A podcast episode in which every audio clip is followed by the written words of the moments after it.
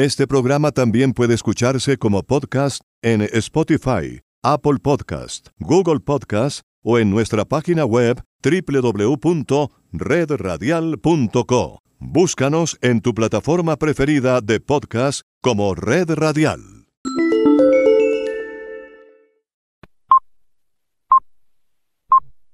www.redradial.co La Radio Sin Fronteras.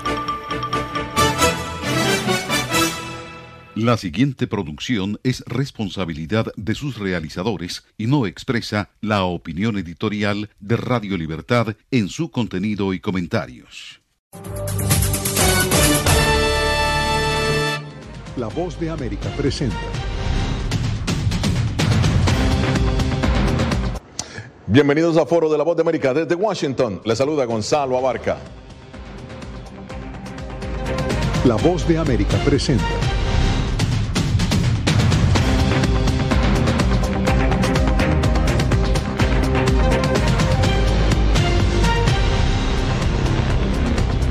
Tres temas dominaron el discurso sobre el estado de la Unión del presidente de Estados Unidos, Joe Biden, esta semana. Economía, pandemia y la crisis en Ucrania. Biden destacó la unidad de Occidente contra la invasión Rusia a Ucrania y aseguró que el mundo libre no se doblegará a la amenaza de un Vladimir Putin desafiante y empeñado en reconfigurar la seguridad en Europa. Pero la pregunta es, ¿qué hay más allá de este discurso y cuál es su impacto en nuestro hemisferio?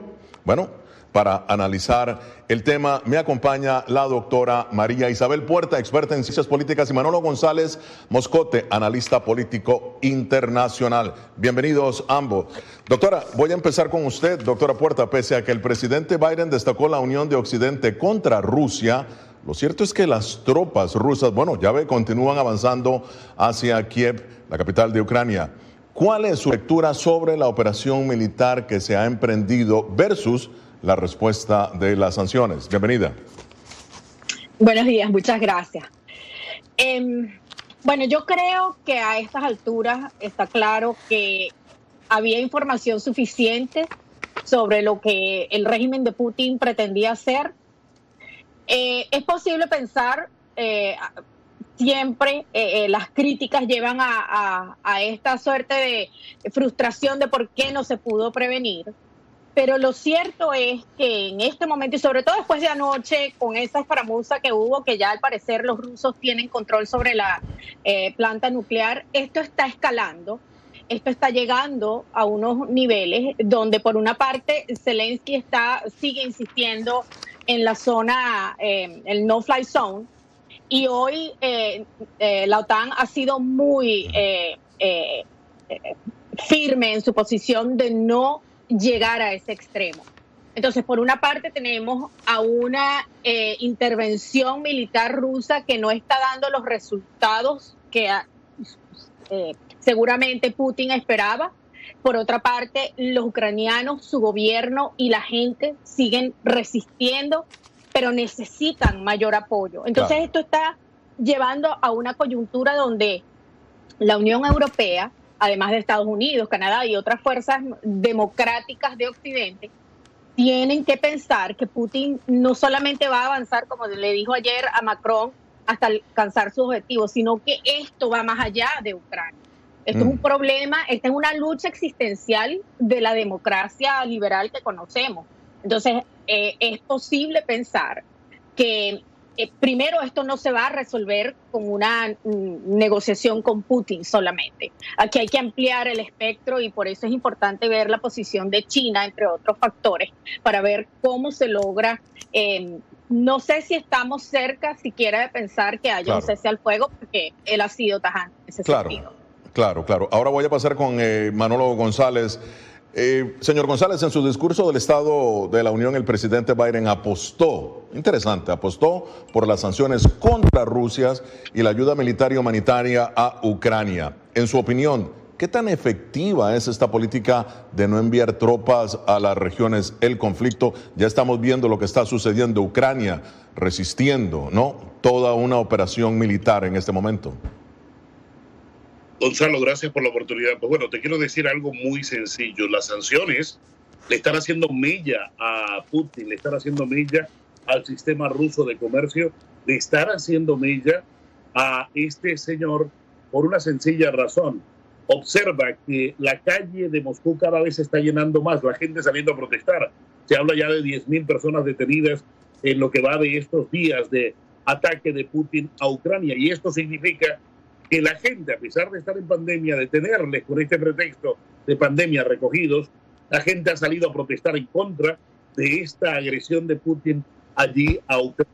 Y lo más importante aún, mírate algo, las sanciones, si desde un principio se aplican con fuerza, por ejemplo, sacar a Rusia definitivamente del SWIFT, solamente se ha hecho con determinados bancos, pero el SWIFT que impera eh, desde 1973, que agrupa a más de 11.000 bancos de 200 países, es lo que definitivamente ahogaría totalmente la economía de Putin, ahogaría a Putin y es el principio del fin. Pero créeme, haber invadido, haber hecho el paso en falso que dio porque él pensó que la ultraizquierda europea, que son seguidores de él, irían con él, que la ultraderecha europea, que están con él, irían con él, e hizo lo contrario, lo dijo Biden en el discurso. Este ha unido a la OTAN y ha unido a Europa en torno a, a la mm, democracia y en torno a, Putin para que no siga agrediendo. Manolo, bueno, eh, Manolo y también María, ahora el presidente también destacó los esfuerzos diplomáticos previos a la invasión, el músculo diplomático, ¿no? Siempre de primero. Algo que para la oposición republicana no fue una buena estrategia. Veamos lo que dijo el presidente Biden. El ataque montado por Putin no fue provocado y se hizo con premeditación. Él pensó que la OTAN no respondería, que el Occidente no respondería. Creyó que él podía superar a este país. También creyó que podía dividirnos aquí en casa. La debilidad en el escenario mundial tiene un costo y el enfoque del presidente hacia la política exterior siempre ha sido demasiado escaso y demasiado tardío. Doctora Puerta, aquí llama la atención el que el presidente habla de unidad y ya vemos a los republicanos diciendo que fue una respuesta tardía su análisis. Bueno, el problema es que hay una situación de como una especie de si lo hago eh, hay críticas, si no lo hago también hay críticas. El problema está en que Putin ha llegado tan lejos como ha podido porque no ha tenido oposición, no solamente desde el punto de vista de la política exterior de los Estados Unidos. La principal debilidad ha sido la de la misma Europa. Vemos cómo ahora hay tantos cambios que si Putin creía que con esto iba a debilitar a la OTAN y a la Unión Europea, lo que ha logrado es todo lo contrario. Porque lo que se está viendo es una amenaza a la democracia. Y yo creo que ahí es donde el Partido Republicano está fallando. La respuesta, a mi modo de ver, fue débil en el sentido de que se ha debido destacar la necesidad de la defensa de la democracia, de la democracia representativa, la democracia liberal, como quiera llamarte. Porque esta es una lucha en contra de la democracia, esta es una, eh, la Guerra Fría fue una lucha entre el comunismo y el capitalismo. La nueva Guerra Fría es una lucha entre el autoritarismo y la democracia. Ahora, muy bien, Manolo. este es un momento. Oh, perdona, María, sí, termina tu idea para darle paso a Manolo. Que ese para mí es el mensaje que no se está dando. Muy bien, Manolo, tu opinión sobre todo esto. Bueno, hay que entender algo muy interesante, eh, lo decía la doctora María. Hay algo que debemos mirar muy bien. Este es un año de elecciones en los Estados Unidos. Cualquier cosa que se haga o diga pasará por el resultado de las elecciones. Y yo vengo diciendo que Putin hoy está en una posición tal de elegir un nuevo presidente de los Estados Unidos, pero no interviniendo en los sistemas de votación, sino de acuerdo al accionar que haga Estados Unidos, cómo le responda a lo que Putin haga allí. Acuérdate que estamos bajo una amenaza nuclear, mm. estamos bajo su amenaza nuclear colaboró el miércoles el canciller ruso que dijo que la respuesta de ellos a las sanciones sería una respuesta nuclear. Mírate este ataque que ha sucedido la noche inmediatamente anterior allí en Zaporozhye, donde está la planta nuclear más grande de Europa y que si estalla sería mil veces más el problema de Chernóbil. Estamos ante un Putin enloquecido, ante un Putin que sabe perfectamente que en Estados Unidos hay tres problemas fundamentales. La pandemia, la economía y la polarización. Fíjate que ahí le apuesta Putin a la polarización de la sociedad americana, porque una unión en torno a un presidente, en torno a unas decisiones, créeme, no tiene nada que hacer aquí. Fascinante tu punto de vista sobre las elecciones en Estados Unidos y cómo esto puede influir en ellas. Bueno, esto es Foro de la Voz de América. Hacemos una pausa, pero no se vayan. Hoy analizando el discurso del Estado de la Nación del presidente Joe Biden y su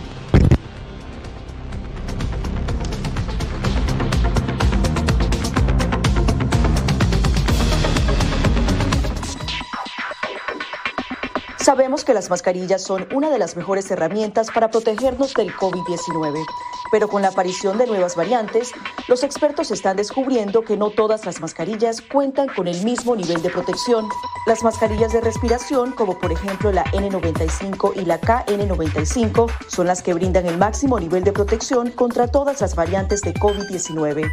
Las mascarillas N95 son certificadas en Estados Unidos y tienen correas que van alrededor de la cabeza, que las mascarillas KN95 se fabrican en China y cumplen las normas creadas por ese país.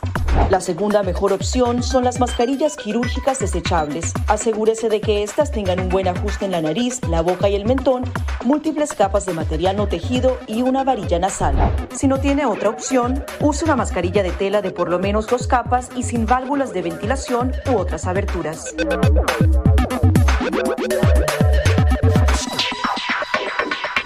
De tocar la mascarilla, límpiese las manos con un desinfectante a base de alcohol o con agua y jabón y compruebe que la mascarilla no tenga roturas o agujeros. Para una mascarilla de tela, ajústela de manera que cubra la boca, nariz y barbilla sin dejar huecos a los lados y coloque las tiras por detrás de su cabeza o de sus orejas.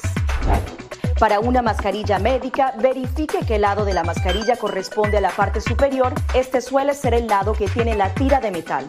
Determine cuál es la parte interior, normalmente la parte blanca. Ajústese la mascarilla en la cara de modo que cubra la nariz, boca y barbilla, asegurándose una vez más de que no haya huecos entre su cara y la mascarilla. Coloque las tiras por detrás de su cabeza u orejas y ajuste la tira de metal para que se amolde a la forma de la nariz. Finalmente, antes de quitarse la mascarilla, lávese las manos con un desinfectante a base de alcohol o con agua y jabón.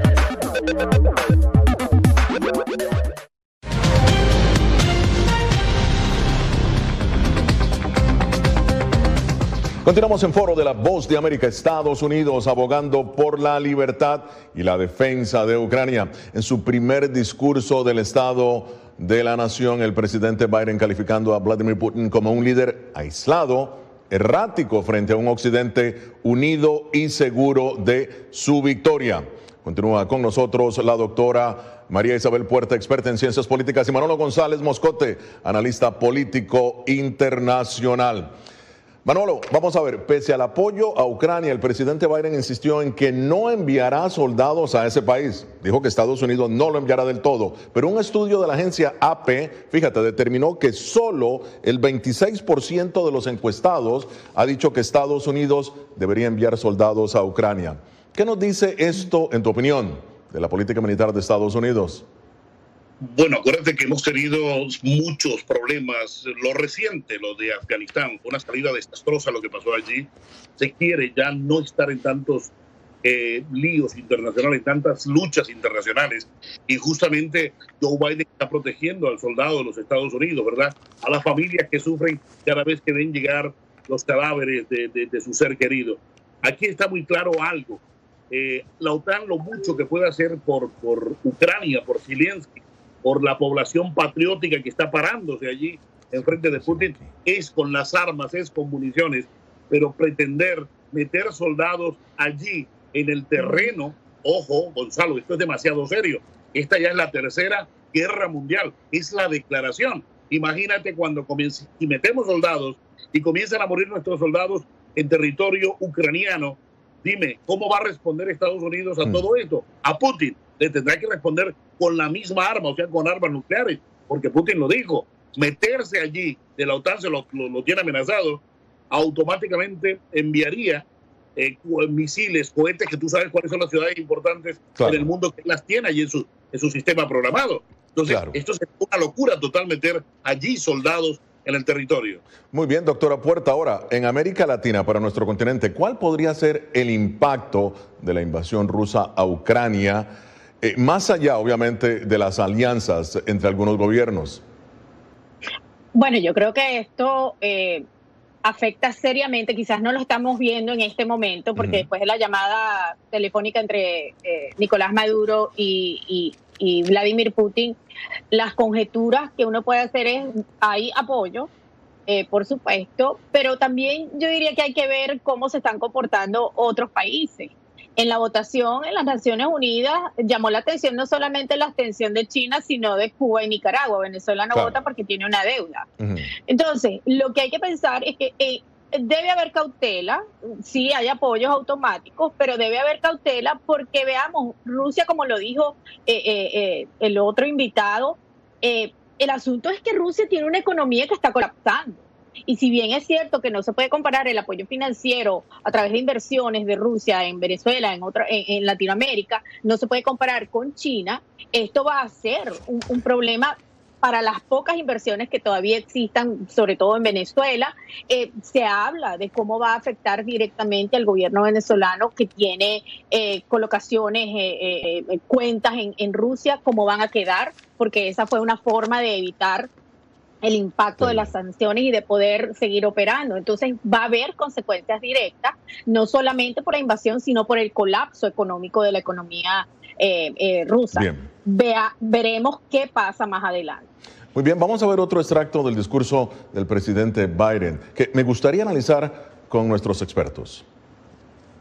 Cuando los dictadores no pagan un precio por su agresión, tienden a causar más caos, siguen movilizándose y el costo y las amenazas para Estados Unidos y para el resto del mundo sigue creciendo.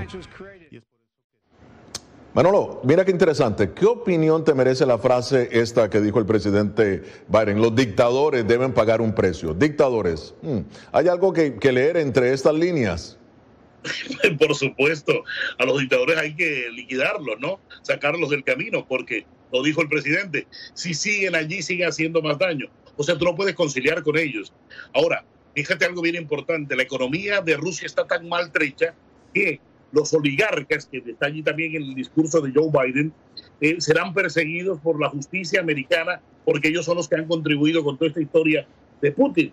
Ellos mismos se van a encargar de moverlo a la silla Putin porque están perdiendo demasiado dinero si siguen apoyando a Putin y si Putin sigue en ese eh, accionar errático. Ahora, no olvides que el senador Marco Rubio, que tiene información privilegiada porque está en el Comité de Seguridad del Senado, ha dicho que la esperanza de vida de Putin son dos años y dice que no puede decir más nada. Esto quiere decir que estamos ante un hombre con un dilema de vida o muerte y obviamente se está inclinando por la muerte, ¿no?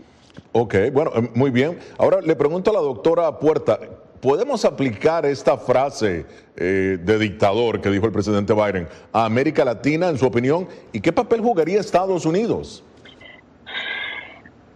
Yo insisto en que este es un problema de, supervivencia de la democracia.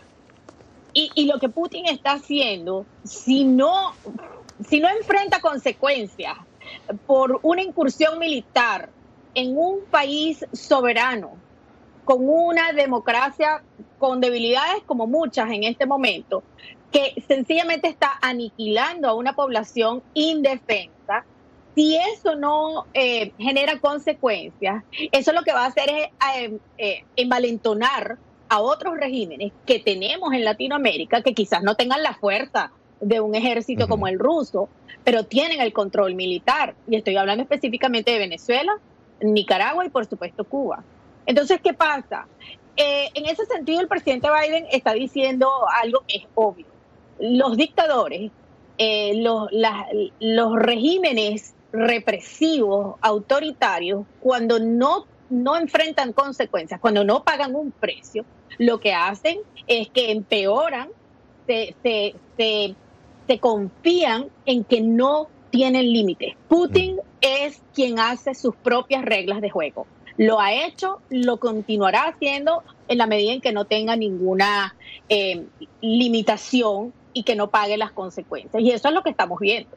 Bien. Gonzalo, yo quería aportarte lo siguiente. Eh, hay algo en cuenta aquí y es eh, Cuba, a partir de la crisis de los misiles, la crisis del Caribe con Khrushchev, con Kennedy, se envalentonó más con una fuerza increíble hasta desafiar a Estados Unidos.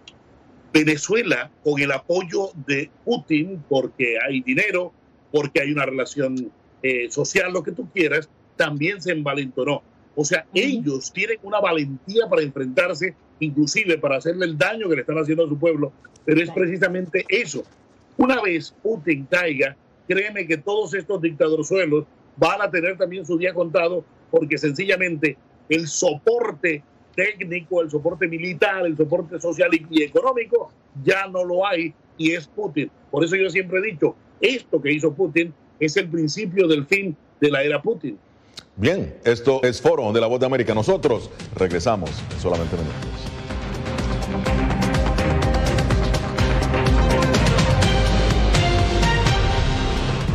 La Voz de América te invita a ser parte de nuestra familia a través de las redes sociales. Encuentra en tu muro las últimas noticias de tu país en su conexión con Estados Unidos, la región y el mundo.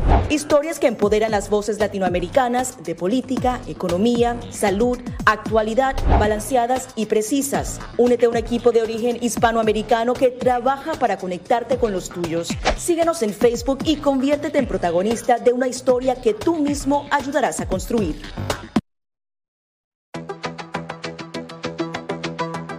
En momentos de crisis políticas y sociales, algunos gobiernos autoritarios recurren al bloqueo del acceso a Internet como herramienta para detener la información que entra o sale de su país. No obstante, existen algunas alternativas que te ayudarán a continuar conectado a la red a pesar de la censura oficial. Una de las más efectivas es el VPN o red virtual privada por sus siglas en inglés. La VPN pretende simular que la persona está en otro lugar del mundo y no en el país que esté restringiendo el acceso a Internet, de manera que es incapaz de detectar esa conexión interna y así se puede utilizar Internet con normalidad. Las ofertas de VPN en el mercado son muchas y las puedes buscar escribiendo las iniciales VPN en los motores de búsqueda, pero es importante descargarla o adquirirla antes de perder la conexión al Internet. Aquí te ofrecemos algunas opciones.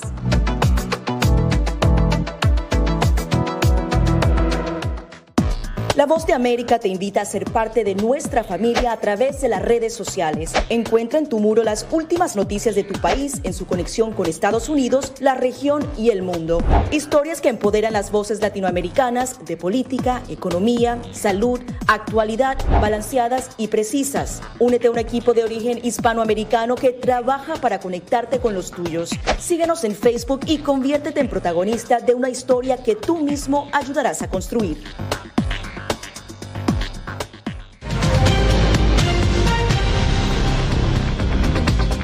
Continuamos en Foro de la Voz de América hoy con la doctora María Isabel Puerta, experta en ciencias políticas, y Manolo González Moscotti, analista político internacional. Hmm, doctora Puerta, en el área energética, que vamos a entrar en un tema interesante para América Latina. Eh, las relaciones con Rusia, ¿cree usted que vendrían a mejorar las economías de Venezuela y México con el alza en los precios eh, del petróleo? El problema es que el petróleo puede subir, pero en el caso de la industria petrolera venezolana es imposible que ellos puedan remontar no solamente por las sanciones, por el peso de las sanciones, sino por el estado de la industria desde el punto de vista técnico. Y hmm. precisamente ese era el apoyo que estaban recibiendo de Rusia, que ahora, con lo que ha asomado el gobierno, que la misma Speaker Pelosi lo ha dicho, que eh, estaría eh, de acuerdo con unas sanciones que llegaran hasta los el, negocio petrolero, eso pinta muy mal en el caso de Venezuela específicamente y que eso va a afectar a, Cuba por, por, la ayuda y el auxilio que les presta Venezuela.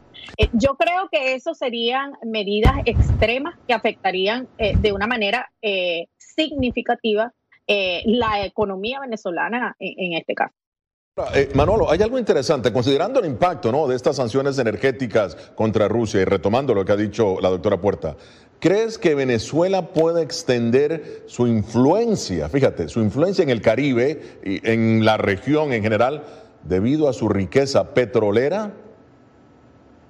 Bueno, acuérdate que Chávez hizo lo que hizo en América Latina porque tenía los petrodólares, tenía una chequera cargada de petrodólares. Pero en esta ocasión, acuérdate que la economía venezolana está maltrecha, ellos ya no tienen margen para estar regalando nada a nadie. Y otra cosa bien importante, las sanciones, sí, el precio del petróleo ha aumentado, está en más de 117 dólares el barril. Correcto. Pero una cosa, Putin no puede percibir todas esas ganancias por las sanciones que tiene, tiene sus bancos, el banco, el Gazprom Bank, el banco más importante de ellos, que es el a donde se depositan los dineros, aunque él puede utilizar un banco corresponsal. Lo que está aquí claro es que Venezuela se va a ver en calzas prietas, va a verse muchas dificultades por estas sanciones económicas. No va a poder disfrutar. ¿Y sabes también por qué? Porque la oficina de Europa que se trasladó de Portugal a Moscú es mm. controlada por Putin y también esos bancos son regulados. O sea, Venezuela no va a poder ver. Y por último, Estados Unidos acaba de liberar la y esto qué hace? Manda por tierra ese precio del petróleo. Lo tiene que mandar en los próximos días. Bueno, muy bien, le agradezco mucho a la doctora María Isabel Puerta y a Manolo González Moscote por habernos acompañado hoy en Foro. Nosotros regresamos con más aquí en Foro de la Voz de América.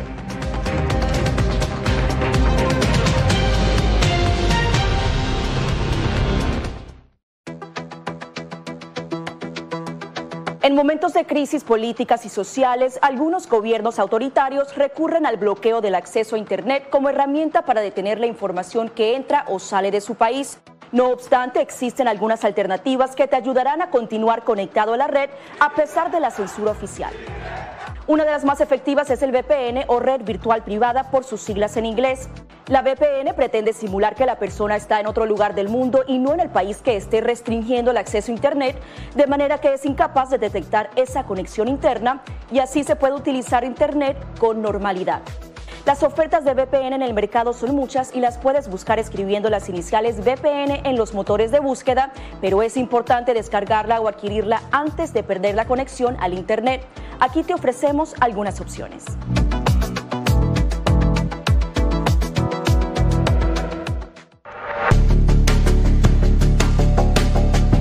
Durante el brote del COVID-19, los estafadores pueden tratar de aprovecharse de personas vulnerables a través de diversos métodos que van cambiando con frecuencia. Es posible que lo contacten por teléfono, correo electrónico, mensajes de texto, correo postal o redes sociales. Ten cuidado con ofertas de kits de supuestas pruebas caseras, curas milagrosas o pruebas inmediatamente accesibles. Response Act has made coronavirus testing more accessible immediately.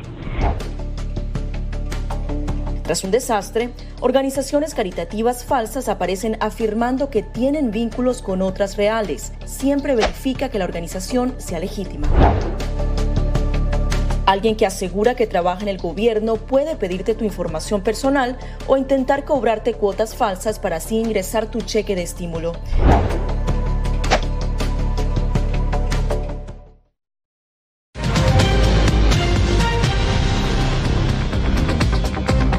Y en la parte final de foro vamos a revisar las últimas medidas tomadas por la comunidad internacional respecto al conflicto entre Rusia y Ucrania.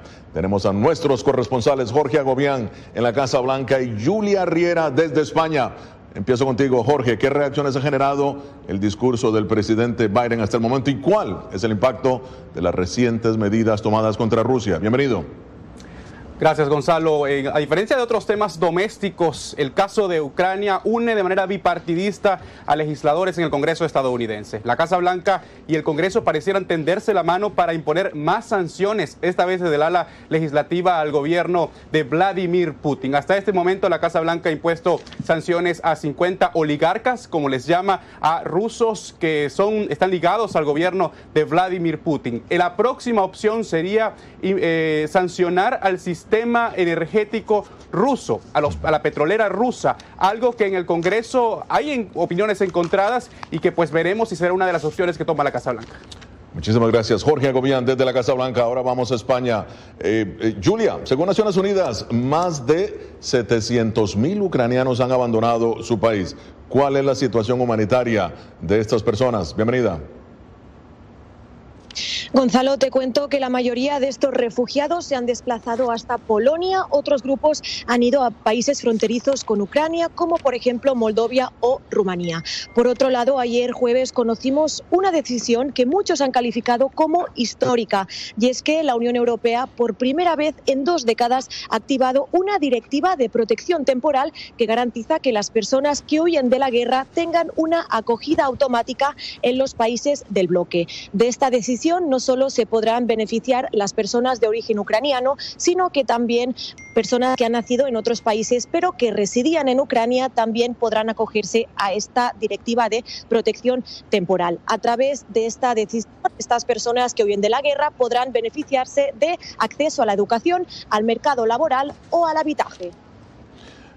Muy bien, llegamos, eh, muchísimas gracias Julia, llegamos al final de esta edición de Foro. Gracias a Jorge, a Julia, nos vemos la próxima semana. Desde Washington les habló Gonzalo Abarca.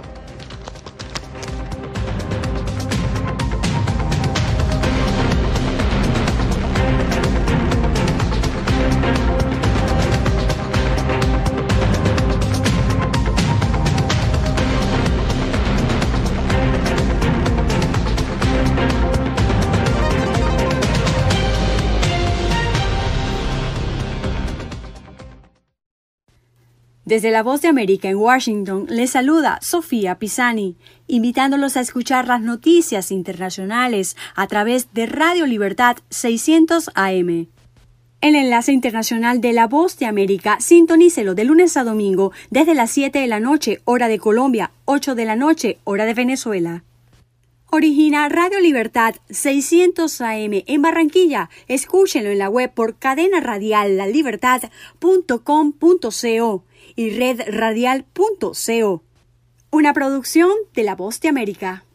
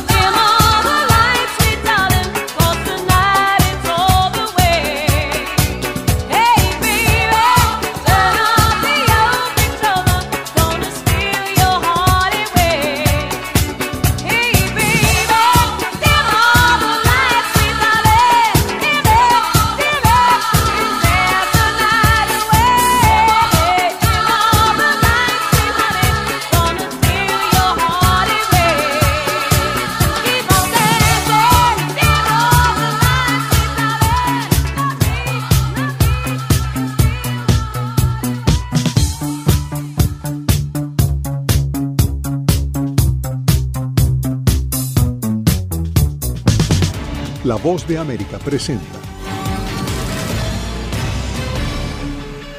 Cada semana La Voz de América te invita a ser parte de Venezuela 360 para empoderar las voces que quieren reunir a tu país. Para escribir con ritmos contagiosos. Un nuevo capítulo en tu historia. Con un mismo lenguaje. El de la esperanza. El del futuro. El de la vida. Únete a un equipo de origen hispanoamericano que trabaja para conectarnos con el ADN venezolano. Conéctate con los tuyos. Conéctate con nosotros. Conéctate en WhatsApp digitando más 1-202-549-8691. Y Conviértete en protagonista de una historia que tú mismo ayudarás a construir. Conéctate cuantas veces quieras con Venezuela 360 en Y sé parte de nuestro equipo de redacción a través de tu conexión WhatsApp. Recuerda, más 1-202-549-8691.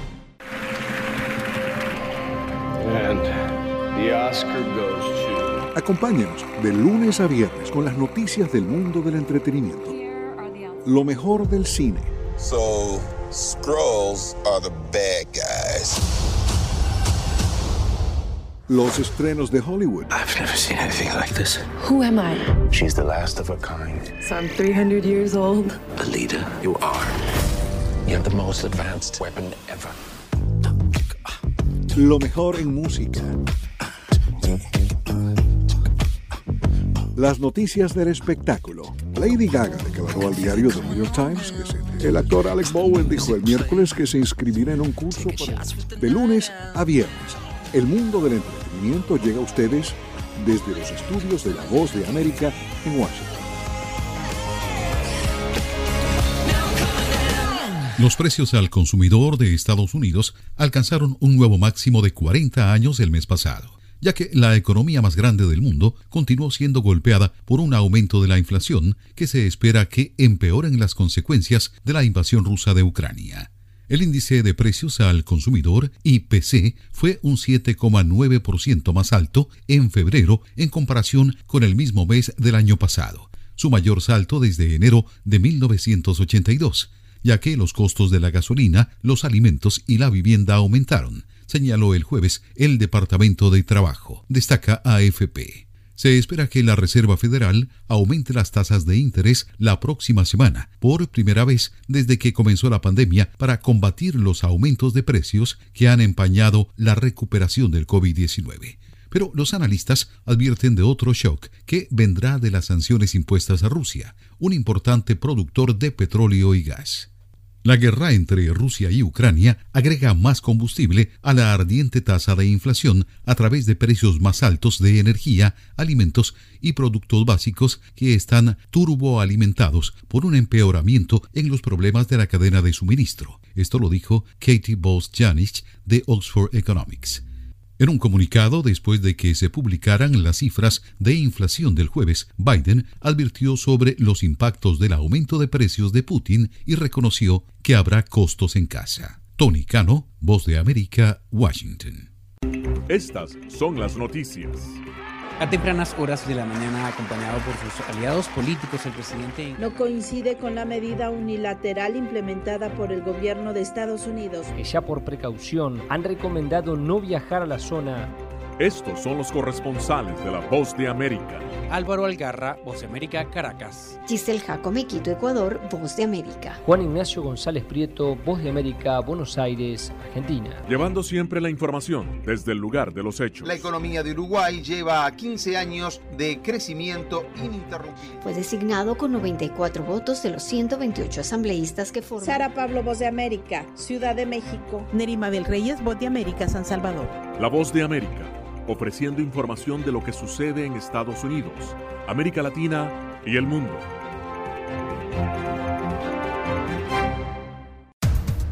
Los acontecimientos de Estados Unidos, América Latina y el mundo en 30 minutos. Con corresponsales en varios puntos del país. El Mundo al Día se emite desde nuestros estudios en Washington a través de nuestras afiliadas en la región latinoamericana con la información balanceada de lo que sucede en Estados Unidos y el mundo. Los espero de lunes a viernes a través de La Voz de América.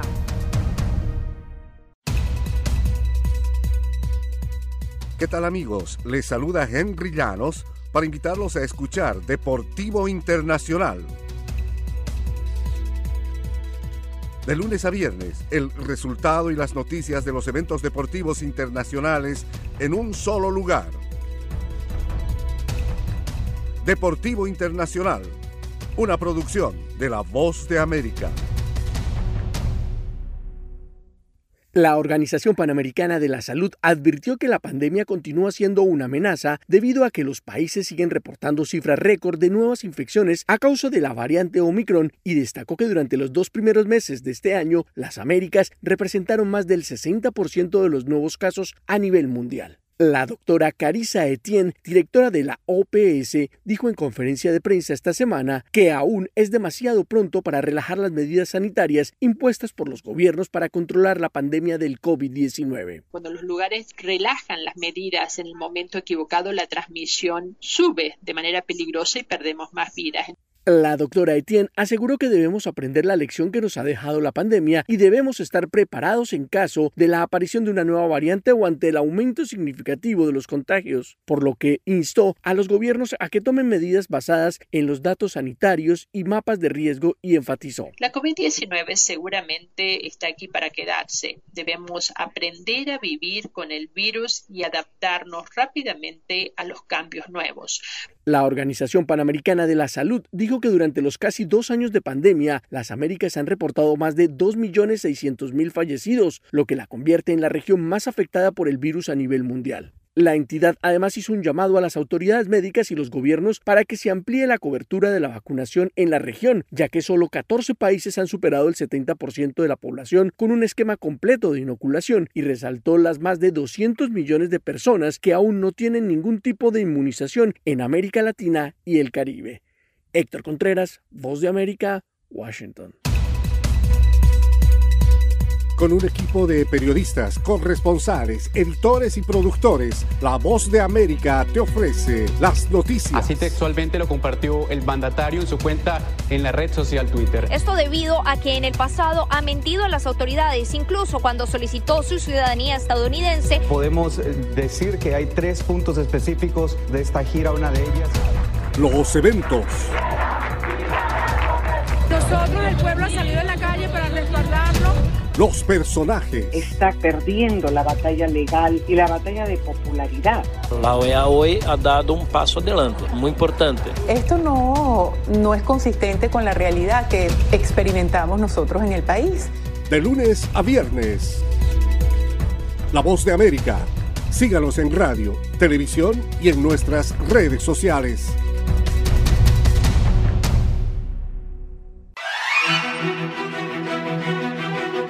De lunes a viernes, La Voz de América te ofrece Conversando con la Voz de América. Saludos desde Washington, soy Yoconda Tapia y estamos en Conversando con la Voz de América. Un diálogo con los protagonistas de las noticias. Eso no son negociaciones, eso es una farsa.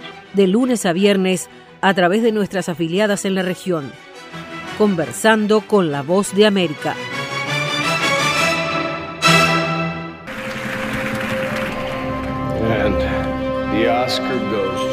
Acompáñenos de lunes a viernes con las noticias del mundo del entretenimiento. Lo mejor del cine. So, Scrolls are the bad guys.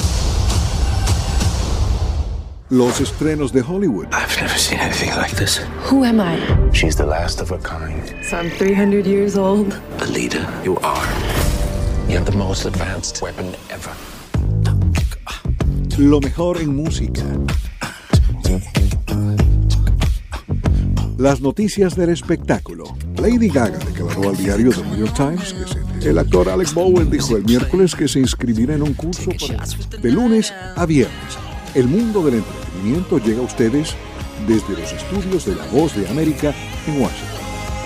La vicepresidenta de Estados Unidos, Kamala Harris, continúa hoy su agenda en Polonia luego de reunirse en Varsovia con el presidente polaco Andrzej Duda en un esperado encuentro para abordar la actual crisis que sufre Europa del Este por la invasión rusa en Ucrania. En una conferencia conjunta con el mandatario polaco, Harris demostró su apoyo a los aliados del flanco oriental de la Alianza Atlántica y expresó su indignación por el ataque sobre el hospital materno-infantil en Mariupol, donde mujeres embarazadas tuvieron que ser evacuadas en medio de un escenario catastrófico protagonizado por el miedo y los escombros. Sin señalar directamente a Rusia, también apoyó una investigación internacional sobre los supuestos crímenes de guerra que se estarían dando en este enfrentamiento bélico.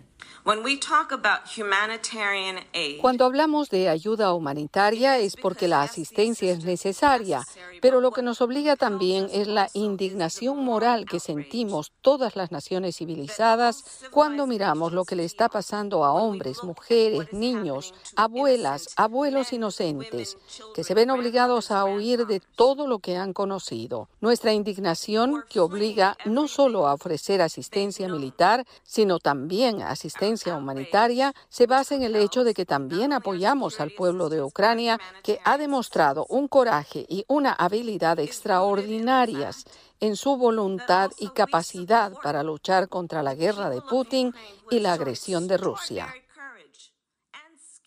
La vicepresidenta Harris también anunció una nueva donación de casi 53 millones de dólares en asistencia humanitaria para socorrer a civiles afectados por la guerra. Una asistencia que incluye apoyo directo al Programa Mundial de Alimentos de las Naciones Unidas. Por su parte, el presidente Duda se mostró firme y dirigió duras palabras hacia el Kremlin, asegurando que su invasión tenía las características de un genocidio, cuyo objetivo es eliminar y destruir una nación. Además, advirtió de una inminente crisis y desastre de refugiados si Polonia no recibe más ayuda para albergar y alimentar a más de un millón de ucranianos que llegaron a su país huyendo del conflicto y pidió a la administración Biden trabajar en la aceleración del proceso para recibir a aquellos refugiados ucranianos que quieran llegar hasta Estados Unidos. El gobierno de Polonia se ha mostrado cada vez más consternado por la agresión de Rusia en Europa del Este y es que es uno de los miembros más orientales de la Alianza Atlántica junto con Rumanía que es la siguiente parada de Harris en este rápido tour por el este europeo. Además, Polonia también comparte frontera con Kaliningrado, un enclave ruso en la desembocadura del río Pregolia. Como aliados y socios de la OTAN, la vicepresidenta Harris comunicó la determinación de Estados Unidos de proteger a sus aliados en el flanco este y reforzó su compromiso con la seguridad y estabilidad de la región al anunciar la entrega a Polonia de dos sistemas nuevos de misiles Patriot de largo alcance. Judith Martín Rodríguez, Voz de América.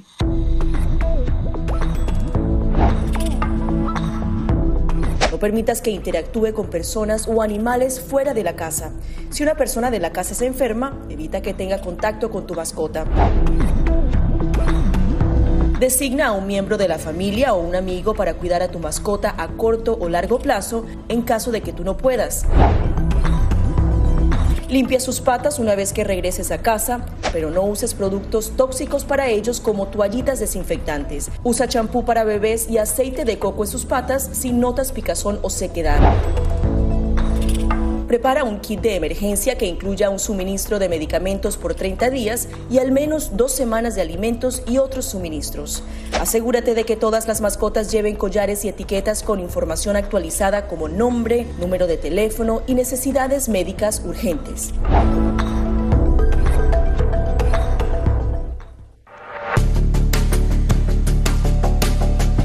Durante el brote del COVID-19, los estafadores pueden tratar de aprovecharse de personas vulnerables a través de diversos métodos que van cambiando con frecuencia. Es posible que lo contacten por teléfono, correo electrónico, mensajes de texto, correo postal o redes sociales. Ten cuidado con ofertas de kits de supuestas pruebas caseras, curas milagrosas o pruebas inmediatamente accesibles. Response Act has made coronavirus testing more accessible immediately. Tras un desastre, organizaciones caritativas falsas aparecen afirmando que tienen vínculos con otras reales. Siempre verifica que la organización sea legítima. Alguien que asegura que trabaja en el gobierno puede pedirte tu información personal o intentar cobrarte cuotas falsas para así ingresar tu cheque de estímulo.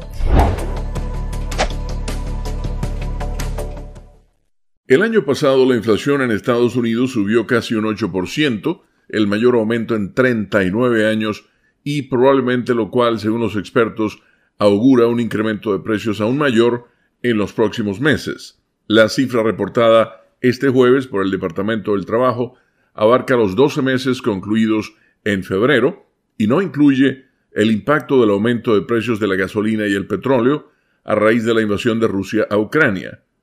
La agencia AP informa que aún antes del inicio de la guerra, la inflación estaba a niveles no vistos en 40 años debido a los altos gastos del consumidor, aumentos salariales y trancas en las cadenas de suministro. Además de eso, el precio de las viviendas, que abarca una tercera parte del índice del gobierno, ha aumentado sustancialmente, una tendencia que previsiblemente seguirá en los próximos meses. Para la mayoría de las personas, la inflación sube a un paso más acelerado que los aumentos salariales recibidos el año pasado, lo cual dificulta pagar por productos de primera necesidad como alimentos, gasolina y alquileres. Como consecuencia, la inflación se ha vuelto la principal amenaza política para el presidente Joe Biden y para los demócratas en el Congreso de cara a las elecciones de noviembre. Los propietarios de pequeños negocios dicen en sondeos que esa es también su mayor preocupación. Tratando de frenar la inflación, la Reserva Federal se apresta a elevar las tasas de interés varias veces este año, comenzando con una alza moderada la semana próxima. La Fed enfrenta un reto difícil. Si la sube demasiado agresivamente este año, podría debilitar el crecimiento económico y generar una recesión. El precio de los combustibles que se dispararon tras la invasión de Rusia a Ucrania subió de nuevo esta semana, luego de que el presidente Biden dijera que Estados Unidos prohibiría las importaciones de crudo proveniente de Rusia. Los precios bajaron el miércoles tras informes de que los Emiratos Árabes Unidos van a exhortar a otros miembros de la OPEP a aumentar su producción.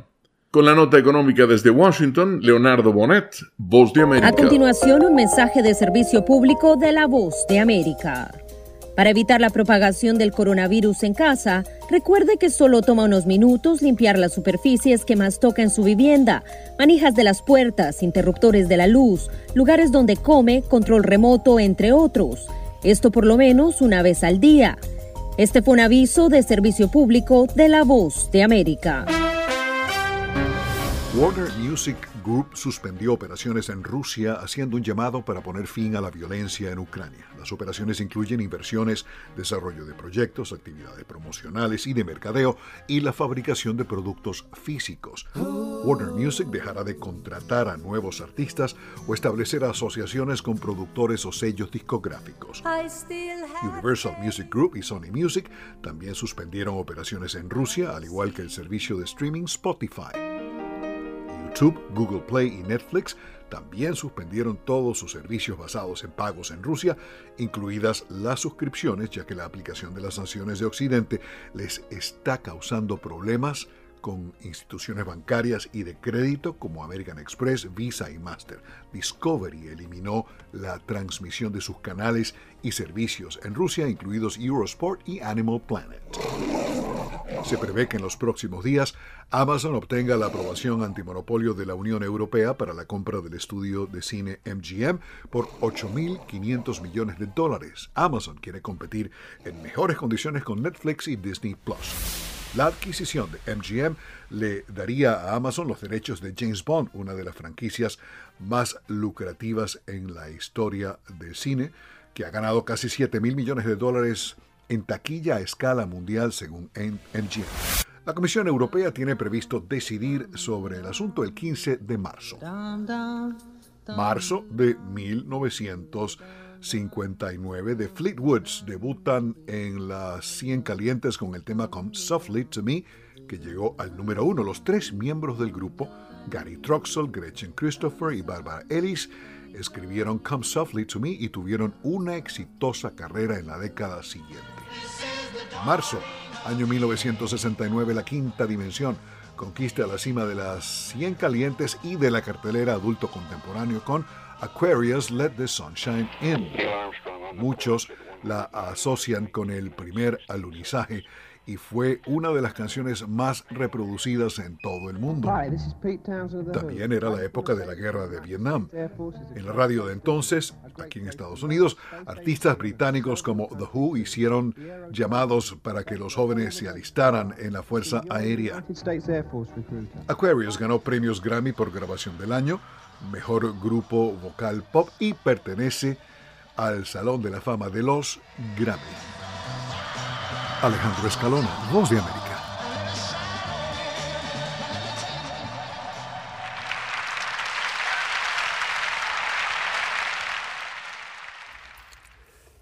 Enlace con la Voz de América también se puede escuchar como podcast en www.redradial.co. www.redradial.co. La radio sin fronteras.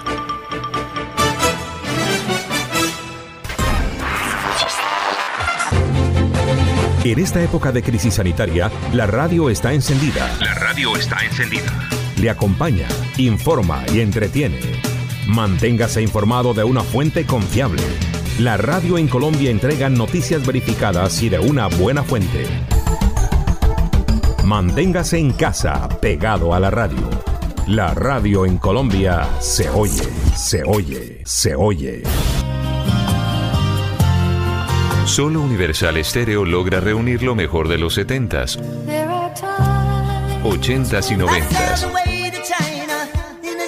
Y todavía hay más para escuchar.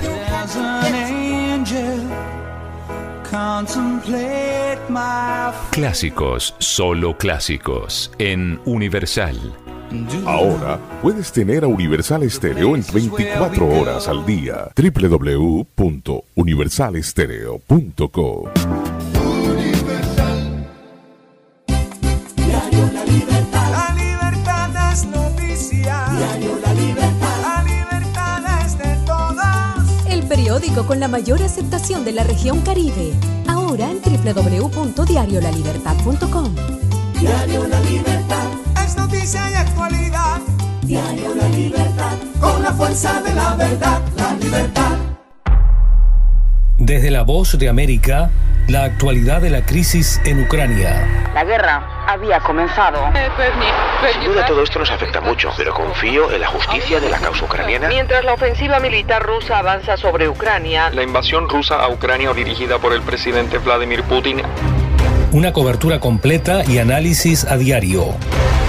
Sus habitantes quieren escapar cuanto antes. Salvador no escapará a los efectos. El ejército ucraniano dice que la cantidad de ataques de artillería en la... Haciéndose audible la invasión en Ucrania. Guatemala condenó enérgicamente la tensión que crece entre Ucrania y Rusia. Ricardo Marquina para La Voz de América desde Kiev, Ucrania. Sintonícenos y síganos en las redes sociales como Voz de América.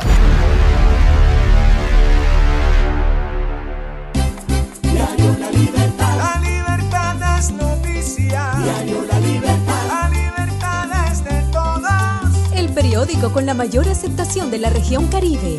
Ahora en www.diariolalibertad.com. Diario La Libertad. Es noticia y actualidad. Diario La Libertad. Con la fuerza de la verdad. La libertad. Radio Libertad. Radio Libertad 600 AM en Colombia. Local Jonas Gahr Støre, primer ministro de Noruega, bienvenido y gracias por esta entrevista para La Voz de América. Es un placer. ¿Cómo está usted? Noruega ha sido miembro de la OTAN desde 1949, también es parte ahora mismo del Consejo de Seguridad y comparte un territorio fronterizo con Rusia de 200 kilómetros. Entonces, considerando los dos aspectos, el político y el geográfico, ¿cuál ha sido la respuesta de su gobierno sobre la invasión de Ucrania? Esta es una invasión no provocada y no justificada sobre el continente europeo y Noruega ha venido acompañando a la comunidad internacional en la condena a esta violación de las leyes internacionales.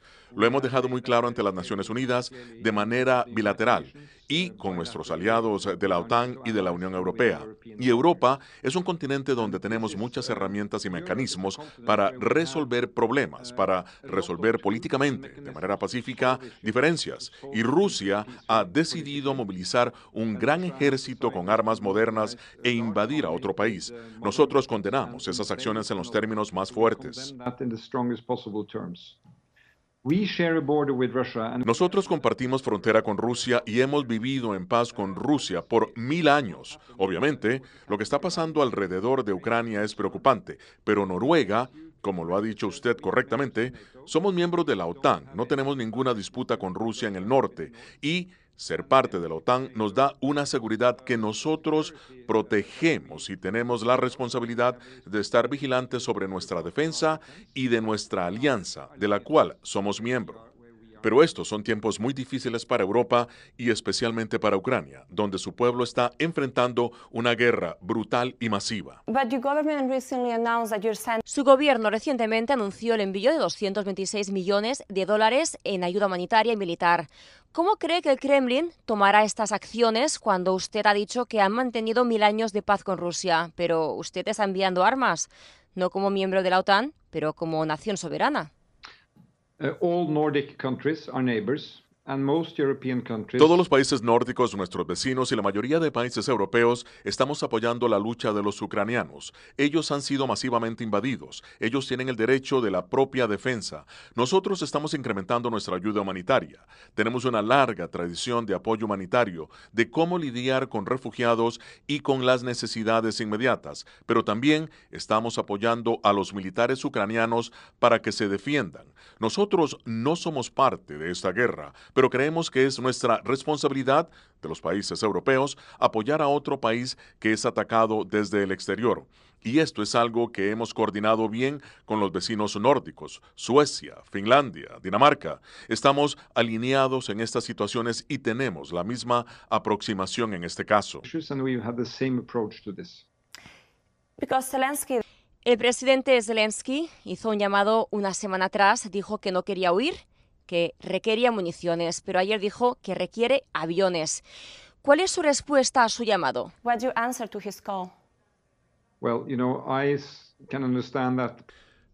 Puedo entender que el presidente Zelensky, quien está liderando a su país en medio de estos extraordinarios, extremadamente difíciles momentos, tiene una larga lista de lo que él quisiera ver o el apoyo que espera. Lo puedo entender. Pero desde el punto de vista de Noruega, nosotros tenemos que proteger nuestra propia defensa y hemos hecho contribuciones de armamento ligero que ayudará a los ucranianos en situaciones específicas, algún equipo militar y uniformes. Y esta ha sido una aproximación adecuada por parte de Noruega. Solo días atrás usted habló con el presidente Zelensky por teléfono y él dijo que es el objetivo número uno del Kremlin. ¿Usted teme por su vida? Uh, Obviamente, es obvio esperar que él es el gran barco de esta invasión y de ese uso brutal de la fuerza militar. Espero que él mismo se esté protegiendo. Él debe estar movilizándose de un lugar a otro para protegerse y estoy impresionado por la forma como se ha podido comunicar y liderar al país en este momento tan crítico.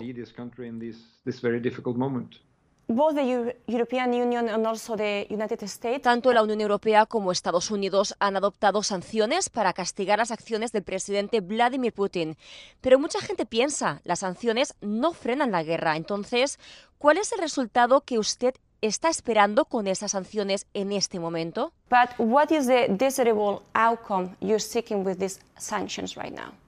Usted sabe, nosotros no estamos militarmente involucrados en Ucrania. Ucrania no es un miembro de la OTAN, pero nosotros no podemos observar pasivamente una gran invasión militar en otro país de Europa que cause una destrucción masiva. Entonces, usted tiene que mirar formas de expresar una oposición decisiva y una forma de hacerlo es acordar sanciones uh, sobre medidas económicas. Sabe usted, no puede comerciar de una forma regular, como siempre esperamos que sea el caso. Los países libres pueden comerciar entre sí, intercambiar entre ellos, viajar y visitar. Entonces, Noruega ha acompañado a la Unión Europea y a los países nórdicos y han acordado aplicar las mismas medidas. Y creo que estas medidas están enviando señales muy claras a Rusia de que esta clase de invasiones tienen consecuencias y ellos tienen que enfrentarlas. ¿Cuánto tiempo se han dado para que estas sanciones arrojen consecuencias? ¿Cuál es el límite de tiempo que se ha considerado para evitar... Ah, repito, 3, 2, 1. ¿Cuánto tiempo se han dado para que estas sanciones arrojen consecuencias? ¿Cuál es el límite de tiempo que se ha considerado para evitar que Vladimir Putin avance aún más?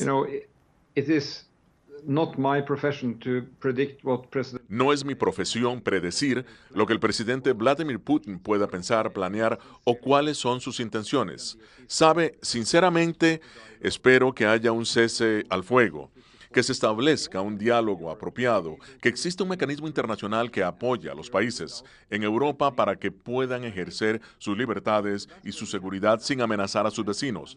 Hacia allá es que tenemos que llegar. ¿Y sabe? Se esperaría que, con la imposición de sanciones, el resultado esperado es que las razones por las que fueron impuestas desaparezcan para poder comenzar a lidiar con esto en una forma normal. Yo no veo eso a la vuelta de la esquina, pero lo que hemos visto en Ucrania es la intensificación del conflicto armado y de ataques brutales, lo que por supuesto va a incrementar la gravedad de la situación de los refugiados y el sufrimiento de personas inocentes. La inteligencia de Estados Unidos había alertado por semanas sobre la inminencia de la invasión rusa y por eso el presidente Biden dijo que esto fue un ataque premeditado. Sin embargo, Putin golpeó primero y invadió Ucrania y ahora hay una guerra. Lo que se ve es que Europa y Estados Unidos están reaccionando a las acciones de Putin como si estuvieran un paso atrás. ¿Es verdad? You know, I think uh, American intelligence Creo que la inteligencia estadounidense y la inteligencia noruega vimos la construcción de eso. Todo apuntaba en la dirección de que una invasión podría ocurrir. Entonces, no se equivoquen, vimos que esto venía. Una vez más, Ucrania no es miembro de la OTAN, entonces eso no habilitaba una respuesta de la OTAN. Pero lo vimos venir. Y sabe, uh, hasta el último minuto esperamos que las negociaciones, los diálogos políticos y otra clase de mecanismos um, internacionales permitirían manejar la crisis sin desatar una guerra. Ahora vemos una guerra extraída de los textos del siglo XIX luchada en el 2022 con esas enormes consecuencias. Entonces, creo que la inteligencia militar le mostró al mundo lo que estaba a punto de um, suceder, pero uh, creo que esta decisión la tomó el presidente Putin mucho tiempo atrás y sobre él recae la responsabilidad. Probably by President Putin, it was taken a long, long time ago, and um, he bears the responsibility. How long time ago? Because there was a war in 2014. He took over Crimea. Pero ¿cuánto tiempo atrás? Porque han sido ocho años atrás desde Crimea y me pregunto, ¿qué ha hecho la comunidad internacional para involucrar a Vladimir Putin? ¿Algo más pudo hacerse en lugar de esperar y ver a lo que está pasando ahora mismo? And seeing this happening right now? Los historiadores tendrán que mirar atrás a esto. ¿Cuáles fueron las intenciones del presidente Putin cuando tomó Crimea, el occidente ucraniano, 2014, 15? ¿Fue esto parte de un plan más amplio? Ha habido procesos de negociación, el acuerdo de Minsk y todos los escenarios europeos. De nuevo, todas las oportunidades para asumir este asunto han estado a la disposición, pero Rusia no ha elegido seguir ese camino. Entonces, Ahora tenemos que mirar hacia adelante y esperar que habrá un final para esta terrible invasión militar y que podamos tratar estos asuntos con los recursos políticos para que la población pueda seguir adelante con sus vidas. Realmente eh, temo por la situación que vemos ahora mismo.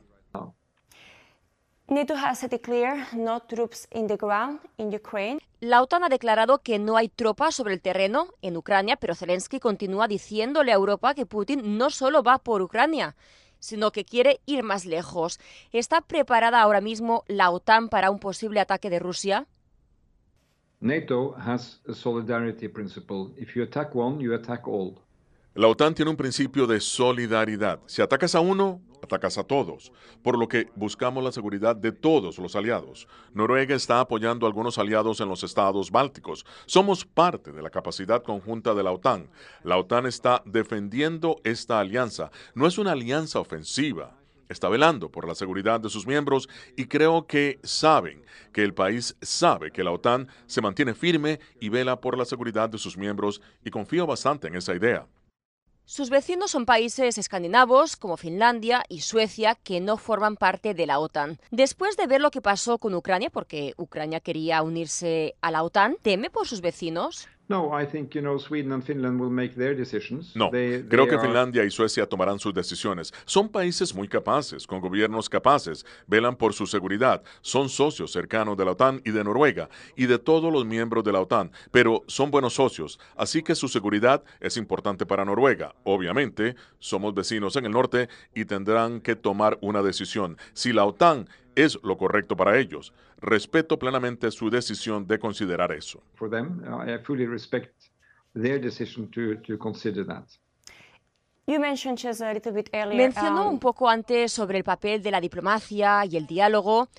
¿Noruega estaría dispuesta a participar en ciertas negociaciones o promover algún diálogo si ese fuera el caso o se le pidiera que lo hiciera?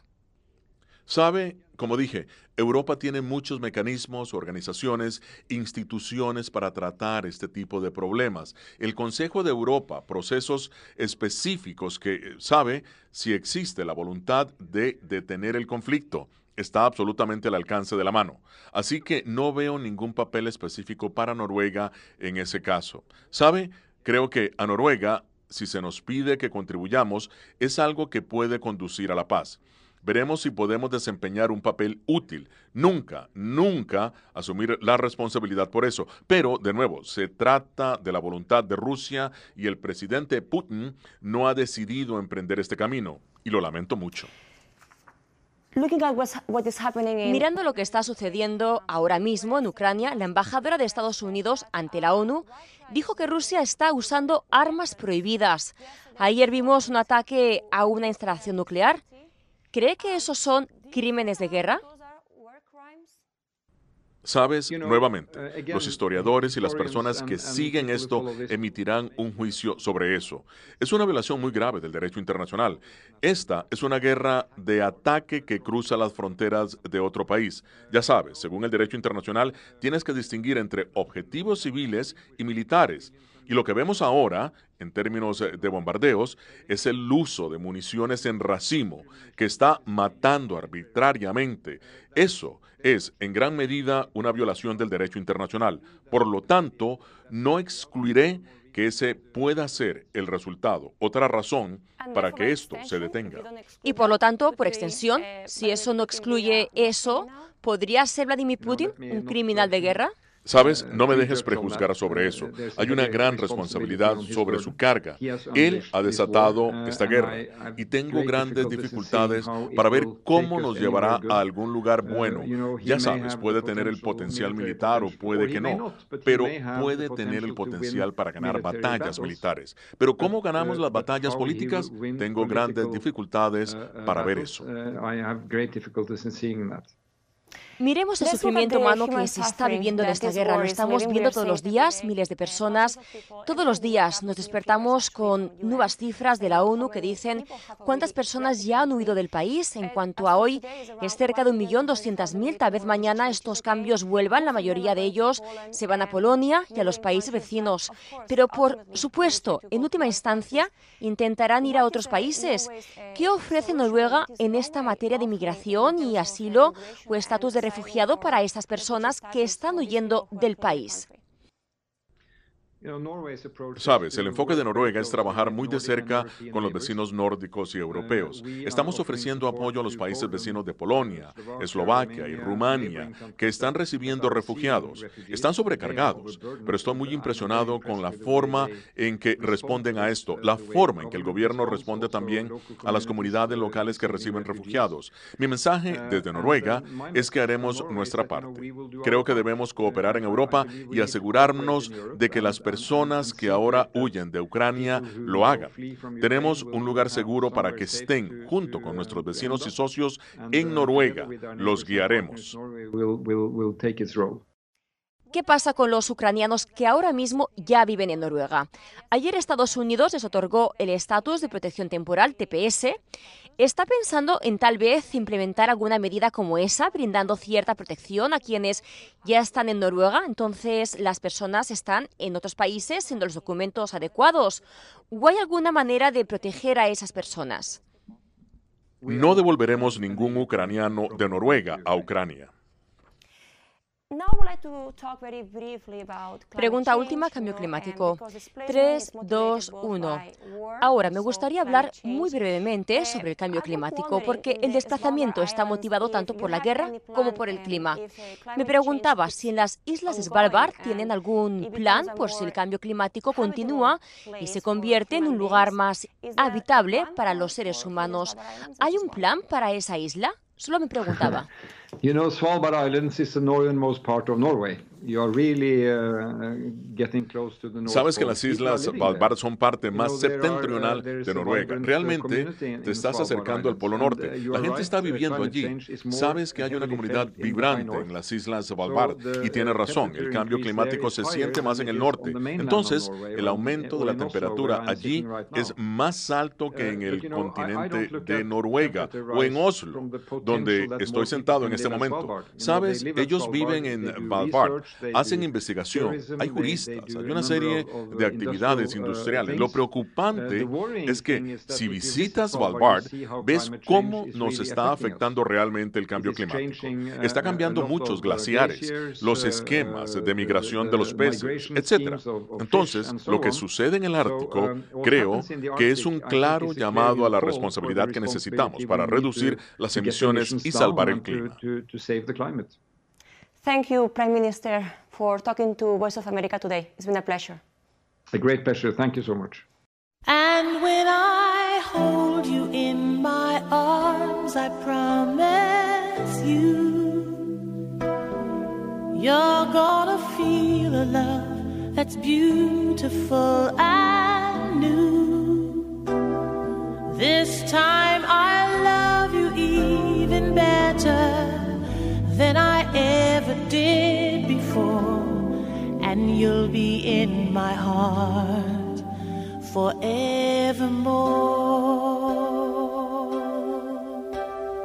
We were just too young to know we fell in love and let it go. So easy to say the words goodbye, so hard to let the feelings die. I know how much I need you now. The time is turning back somehow.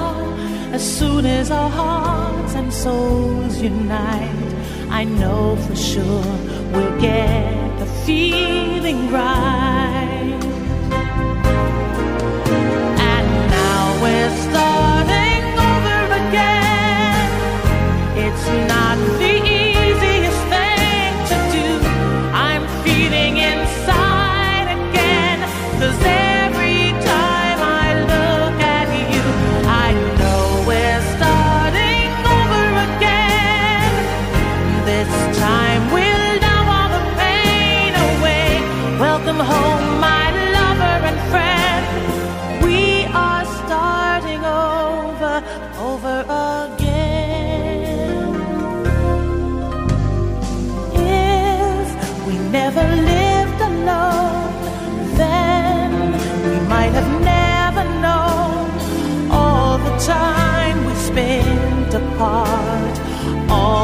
did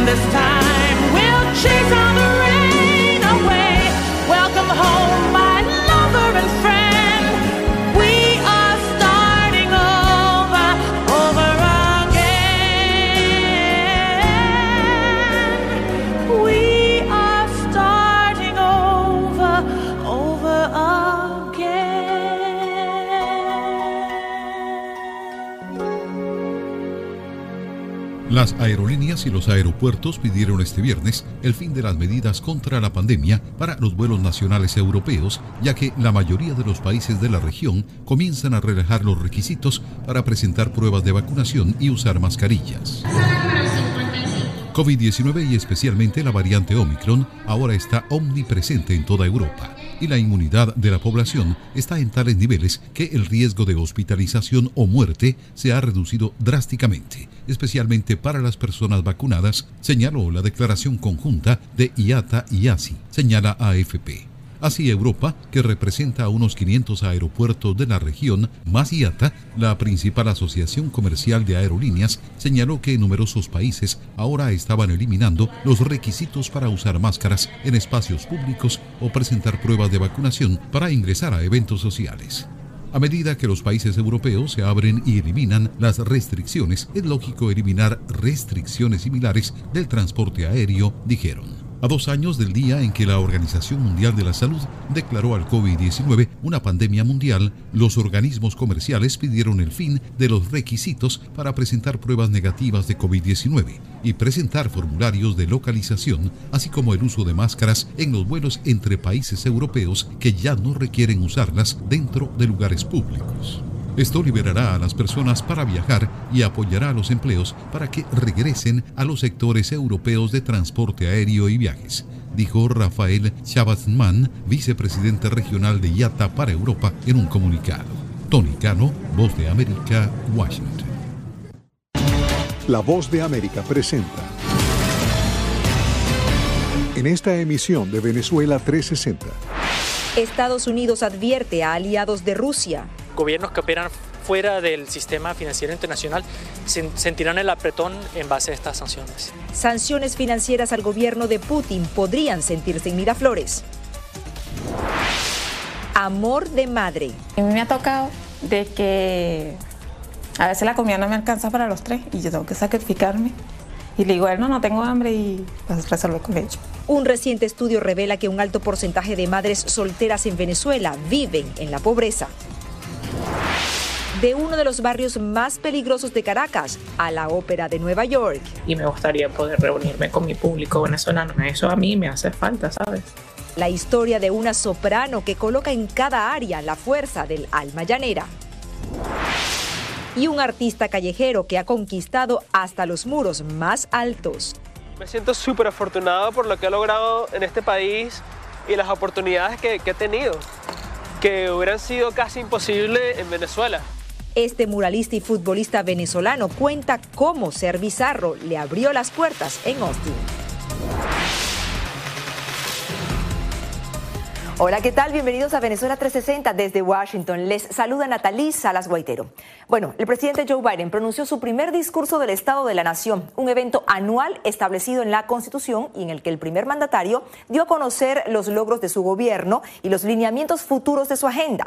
Entre los temas de interés nacional destacó la economía y en su política exterior se refirió al conflicto entre Rusia y Ucrania cómo impactan sus palabras en la región. Nos acompaña Carolina Valladares. Carolina, ¿cómo evaluó el presidente Joe Biden su gestión en este particular y el papel de Estados Unidos en el conflicto de Europa del Este? Natalia, el presidente de los Estados Unidos eh, destacó la importancia de unificar a la comunidad internacional para cerrar filas a favor de Ucrania crear políticas que impacten negativamente en contra de la economía de Rusia. Asimismo dijo que esta no es una lucha solamente de Estados Unidos o de la Unión Europea en contra de Rusia, sino en contra de cualquier gobierno que considera tiránico donde quiera que se encuentre. Asimismo dijo en su primer discurso del Estado de la Unión que la importancia de crear una agenda común de alianzas para así lograr objetivos Estamos infligiendo dolor a Rusia y apoyando al pueblo de Ucrania. Putin está ahora más aislado del mundo que nunca.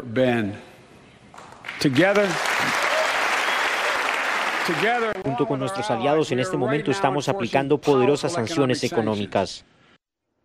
Carolina, y justo respecto a estas sanciones económicas, es que representantes del gobierno de Estados Unidos se han referido específicamente a Venezuela, Cuba y Nicaragua. ¿Qué han dicho? Las sanciones han sido la medida por excelencia que ha empleado la administración Biden para condenar a aquellos eh, gobiernos que considera antidemocráticos. En el caso de Rusia, esto no ha sido una excepción y es que junto con la Unión Europea ha adoptado medidas para sancionar a la economía del país, pero aún así la oposición, el Partido Republicano, considera que esto no es suficiente. Yo creo que es esencial hacer todo lo posible a través de sanciones y otras cosas también eh, no públicas para parar a Putin, para evitar que él pueda eh, seguir haciendo lo que está haciendo, para debilitarlo internamente e internacionalmente. Hay que tomar toda medida posible para parar al señor Putin, que es un gángster, eh, y eso de, nuevo significa que hay que unificar al mundo en contra de Putin para aislarlo de una forma seria, dramática y total. Y sobre los aliados de Rusia en la región de las Américas, miembros del Partido Demócrata consideran que Estados Unidos tiene que esforzarse más en tener un rol de liderazgo, no solamente en el viejo continente, sino también aquí en su casa en el hemisferio occidental. Siempre yo siento que presidentes republicanos y demócratas están viajando en el mundo al este, al oeste, pero nunca al norte, al sur.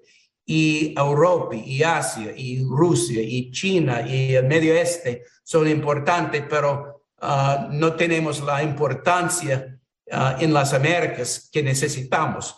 Pero yo creo que esta COVID situación, ah, crisis de inmigración y otros temas importantes pueden formar este capítulo nuevo en la relación entre los Estados Unidos y los otros países.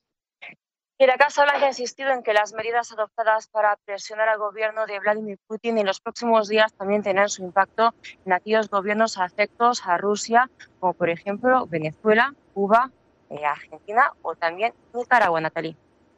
Gracias a nuestra compañera Carolina Valladares, era Carolina desde Washington, pero mientras esto pasaba aquí en la capital de Estados Unidos, en Nueva York, se produjo la reunión del Consejo de Seguridad de Naciones Unidas y Venezuela, aunque sigue sin tener derecho a voto por no haberse puesto al día con sus pagos al organismo, sí tomó la palabra para dejar claro su apoyo al presidente Vladimir Putin. Precisamente Celia Mendoza, jefe corresponsal en Naciones Unidas, está con nosotros. Celia, ¿cuáles fueron los argumentos utilizados por Venezuela para fijar su posición? Así es, Natalie. Samuel Moncada, el representante de Nicolás Maduro, habló acerca de las acciones unilaterales que toman los países en términos de las sanciones y argumentó que Rusia tenía el derecho a defenderse, asegurando que había preocupaciones de seguridad específicamente relacionadas con el tema de la ampliación de las fuerzas militares de la OTAN en el flanco del este.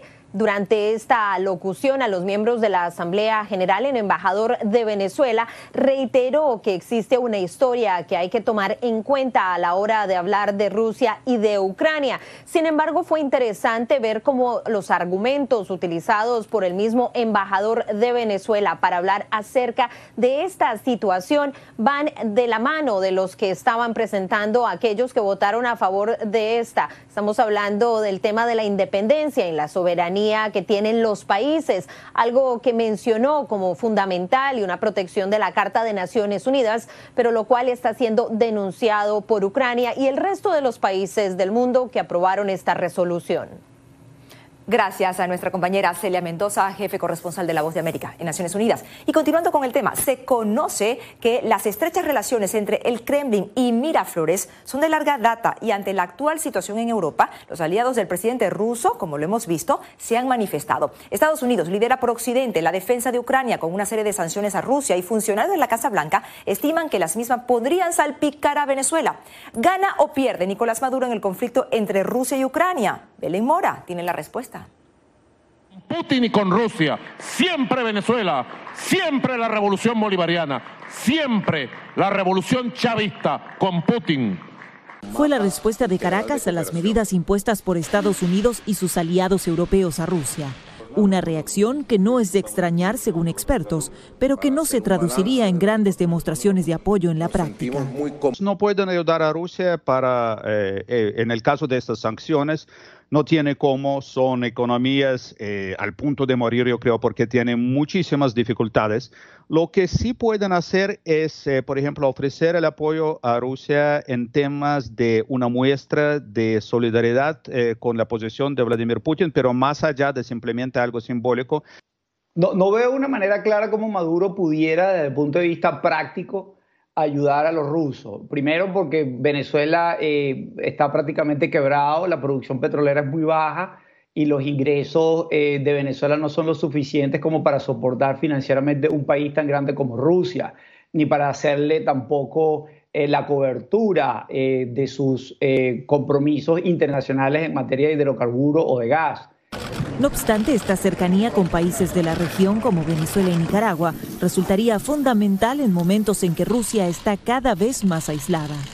Eh, los rusos todavía tienen sus activos en, Venezuela eh, y yo creo que esto por un lado puede ser aprovechado tanto por Venezuela como Rusia en este escenario de tanta incertidumbre, no ahora, no de inmediato, porque todavía eh, hay una crisis en la fase activa. Pero desde Estados Unidos, la Casa Blanca sostiene que el impacto de las sanciones económicas a Rusia tendrá repercusiones profundas, incluso en Miraflores. Que las sanciones sobre Rusia son, son tan robustas que tendrán impacto sobre aquellos gobiernos que tienen afiliaciones económicas con, con Rusia y eso es por diseño. O sea que eh, Venezuela va a comenzar a sentir esa presión. El respaldo del presidente venezolano Nicolás Maduro a su par ruso despierta viejas tensiones con sus vecinos como Colombia, en un momento en el que la comunidad internacional condena la agresión del gobierno ruso a Ucrania. Siempre preocupa que haya potencias extrarregionales, es decir, que no son de nuestro hemisferio, que tienen sus intereses muy lejos del hemisferio, tratando de utilizar a alguno de los países, en este caso al régimen de Maduro como una plataforma para tratar de incidir eh, por distintas circunstancias. Una preocupación que es compartida por Estados Unidos. Belén Mora, Voz de América, Washington. Hacemos una pausa, al regreso mucho más, no se vayan.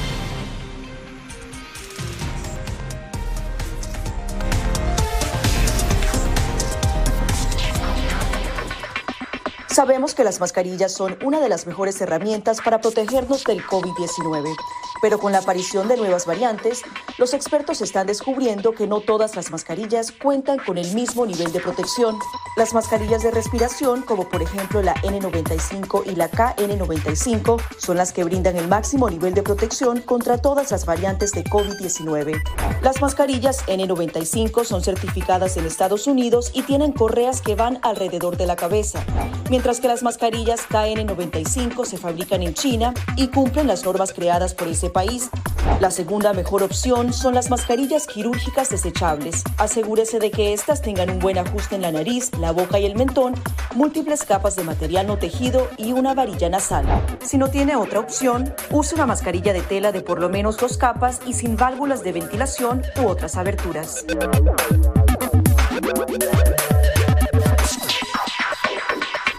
De tocar la mascarilla, límpiese las manos con un desinfectante a base de alcohol o con agua y jabón y compruebe que la mascarilla no tenga roturas o agujeros. Para una mascarilla de tela, ajustela de manera que cubra la boca, nariz y barbilla sin dejar huecos a los lados y coloque las tiras por detrás de su cabeza o de sus orejas. Para una mascarilla médica, verifique que el lado de la mascarilla corresponde a la parte superior. Este suele ser el lado que tiene la tira de metal.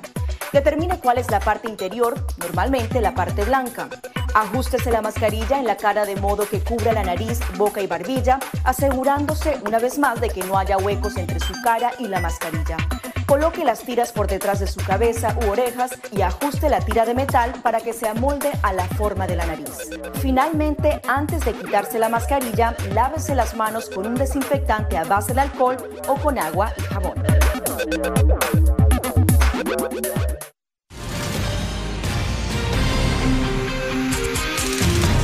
Dicen que son pocos los sueños que se hacen realidad, pero cuando llegan a cristalizarse lo hacen en grande. Es el caso de una cantante de ópera que luego de vivir en uno de los barrios más humildes de la capital venezolana logró dar a conocer su talento al mundo. Ronen Swark nos presenta su historia. From the Venezuelan capital of Caracas to the Welsh capital of Cardiff, María Brea. Ella es María Fernanda Brea, una cantante de ópera que es ahora una de las intérpretes sopranos más reconocidas de Nueva York. Si bien su realidad está rodeada de luces y marquesinas, su infancia estuvo llena de limitaciones, aunque la música siempre fue su tabla de salvación. El canto siempre estuvo presente en mi vida. Yo he cantado desde que tengo memoria y sin tener memoria del canto. Em, tuve la suerte de tener un padre que es músico, profesor de música. Proveniente de uno de los barrios más peligrosos de Caracas, los frailes de Katia, durante sus años fue testigo de muchas privaciones económicas. Se inundaba la escuela cuando llovía, la biblioteca hecha un desastre, pero en nuestra escuela nos enseñaban la tradición musical que viene de la colonia de España.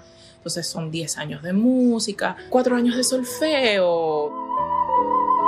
Sin embargo, pese al gran programa musical del cual participó en sus años de escuela, cuenta que la realidad del barrio donde vivía era abrumadoramente triste. Sus días transcurrieron entre mucha violencia, drogas y muerte. Mi barrio siempre ha sido violento. Hay puntos de droga. Mis compañeros del colegio que se fueron por ese camino, eh, que son como cinco de ellos, ya están. han pasado a otro, otro plano, ¿no? Están muertos.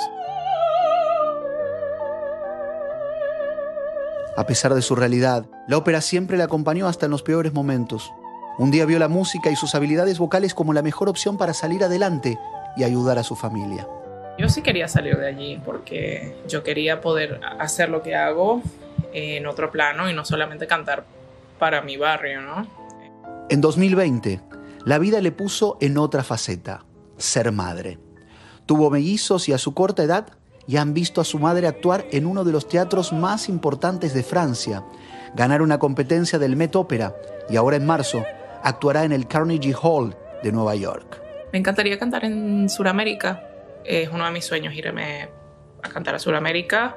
Me encantaría cantar en Argentina. O sea, me gustaría cantar en mi país. Me gustaría que mi país se arreglara. Y me gustaría poder reunirme con mi público venezolano. Eso a mí me hace falta, ¿sabes? El arte, la música y el canto salvaron su vida de la violencia. Con orgullo, dice María Fernanda, lleva en cada área que entona el nombre de Venezuela. Y recuerdos de la vida que aún con restricciones le dio las herramientas para brillar y compartir su talento con el mundo. Ronen Swark, Voz de América, Nueva York. Y Soy la Bolívar es el nombre con el que se da a conocer la influencer venezolana Cristina Bolívar, quien desde España intenta aportar su granito de arena para enaltecer en la aldea global la labor de la comunidad que la vio nacer. Julia Riera nos presenta su historia en nuestro segmento Mujeres con Causa.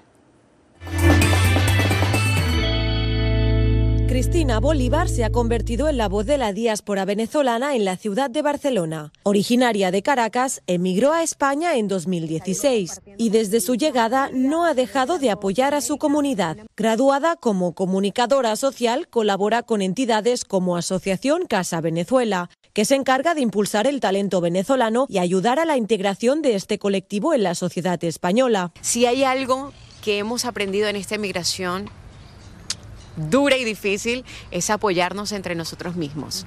Y sin duda alguna la experiencia de emigrar pues me ha permitido conectar aún más con esa vocación como comunicadora social y dentro de la comunidad venezolana que reside no solamente en Barcelona, sino en toda España, ser ese canal donde se puedan informar y donde podamos apoyar a otros tantos más. De sus compatriotas, dice que destacan los valores, la cultura y la capacidad para reinventarse. Yo lo que puedo decir es que admiro profundamente a mi comunidad, me siento profundamente orgullosa de ser venezolana. Y de esto bien sabe Cristina, quien por cierto es uno de los rostros más visibles cuando hay algún evento cultural de esta comunidad. Somos más que una simple búsqueda en Google. Su principal herramienta de difusión son las redes sociales. Cuenta con más de 70.000 seguidores entre sus diferentes plataformas. Explica que las redes han jugado un papel muy importante no solo en su vida, sino en la de todos los venezolanos que ayuda las utilizamos para contar lo que está pasando, lo que necesitamos, cómo podemos ayudar, pues las redes sin duda alguna han sido esa arma que nos permiten hoy por hoy contar la historia donde quiera que se encuentre un venezolano. Y aunque Cristina se considera una enamorada de Barcelona y de la cultura española, colabora semanalmente en una sección de gastronomía de un canal de televisión catalán donde difunde con orgullo platos típicos de su país. Julia Riera, Voz de América, Barcelona, España. Hacemos una nueva pausa, quédense con nosotros.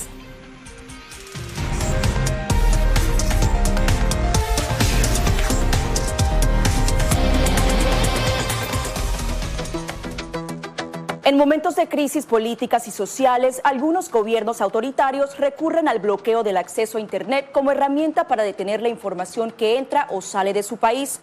No obstante, existen algunas alternativas que te ayudarán a continuar conectado a la red a pesar de la censura oficial. Una de las más efectivas es el VPN o red virtual privada por sus siglas en inglés. La VPN pretende simular que la persona está en otro lugar del mundo y no en el país que esté restringiendo el acceso a Internet, de manera que es incapaz de detectar esa conexión interna y así se puede utilizar Internet con normalidad. Las ofertas de VPN en el mercado son muchas y las puedes buscar escribiendo las iniciales VPN en los motores de búsqueda, pero es importante descargarla o adquirirla antes de perder la conexión al Internet. Aquí te ofrecemos algunas opciones.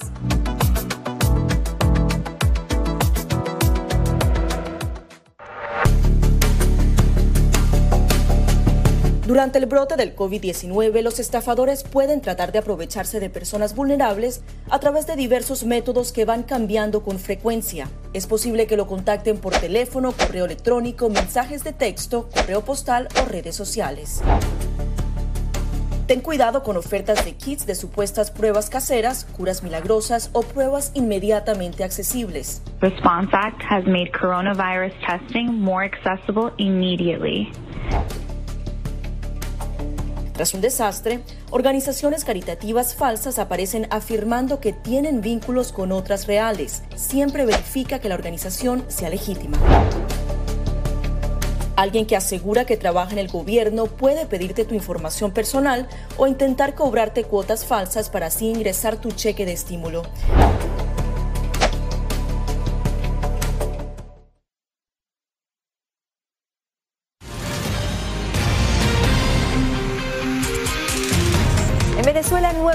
Cada diez hogares encabezados por una madre soltera están en pobreza. Esto lo revela un reciente estudio. Para subsistir, muchas de estas mujeres se ven obligadas a tener oficios múltiples, sin dejar atrás sus obligaciones como madre.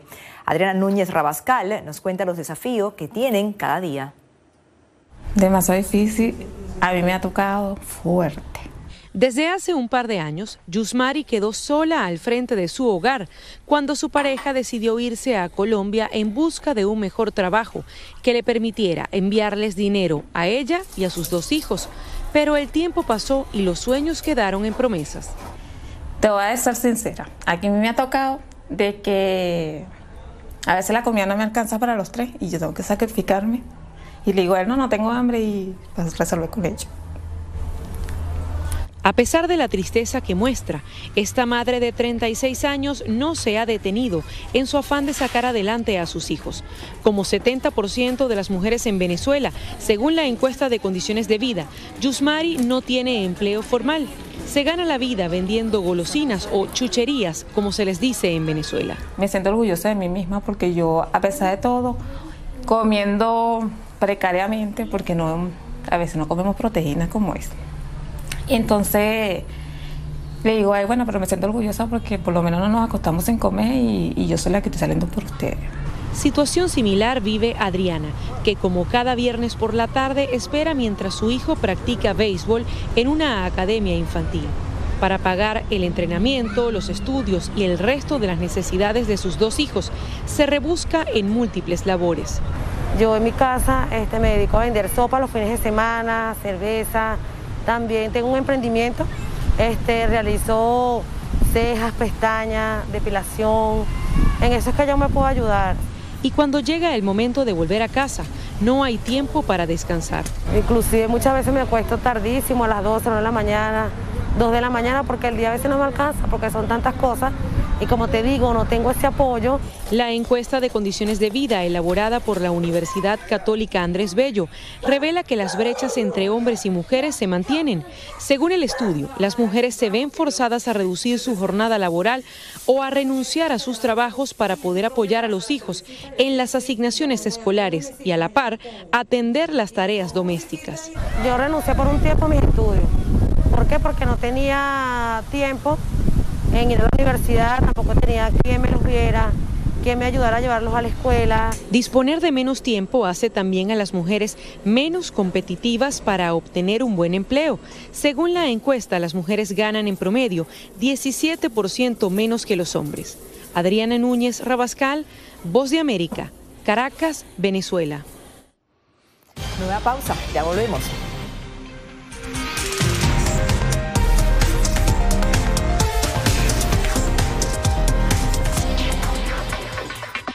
Sabemos que las mascarillas son una de las mejores herramientas para protegernos del COVID-19, pero con la aparición de nuevas variantes, los expertos están descubriendo que no todas las mascarillas cuentan con el mismo nivel de protección. Las mascarillas de respiración, como por ejemplo la N95 y la KN95, son las que brindan el máximo nivel de protección contra todas las variantes de COVID-19. Las mascarillas N95 son certificadas en Estados Unidos y tienen correas que van alrededor de la cabeza, mientras que las mascarillas KN95 se fabrican en China y cumplen las normas creadas por ese país. La segunda mejor opción son las mascarillas quirúrgicas desechables. Asegúrese de que éstas tengan un buen ajuste en la nariz, la boca y el mentón, múltiples capas de material no tejido y una varilla nasal. Si no tiene otra opción, use una mascarilla de tela de por lo menos dos capas y sin válvulas de ventilación u otras aberturas.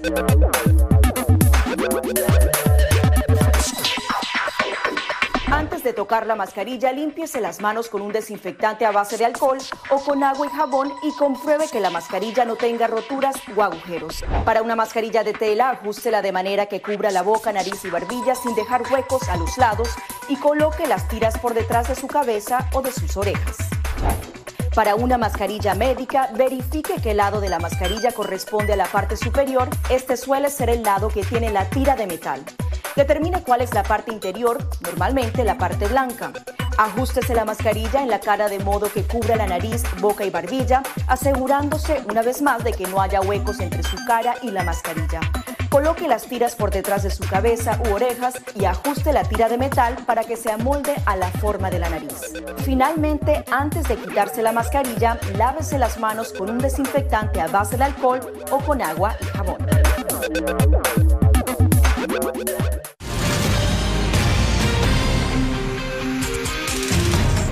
En Austin, capital del estado de Texas, las expresiones artísticas sobrepasan las expresiones políticas. Podría decirse que en cada rincón, en cada calle, se respira y se admira el arte. Una ciudad que disfruta tanto de la espontaneidad como de lo bizarro, como bien lo dice su eslogan. Laura Sepúlveda nos muestra un poco del arte callejero de la mano de un venezolano que ha conquistado más que murales en este lugar.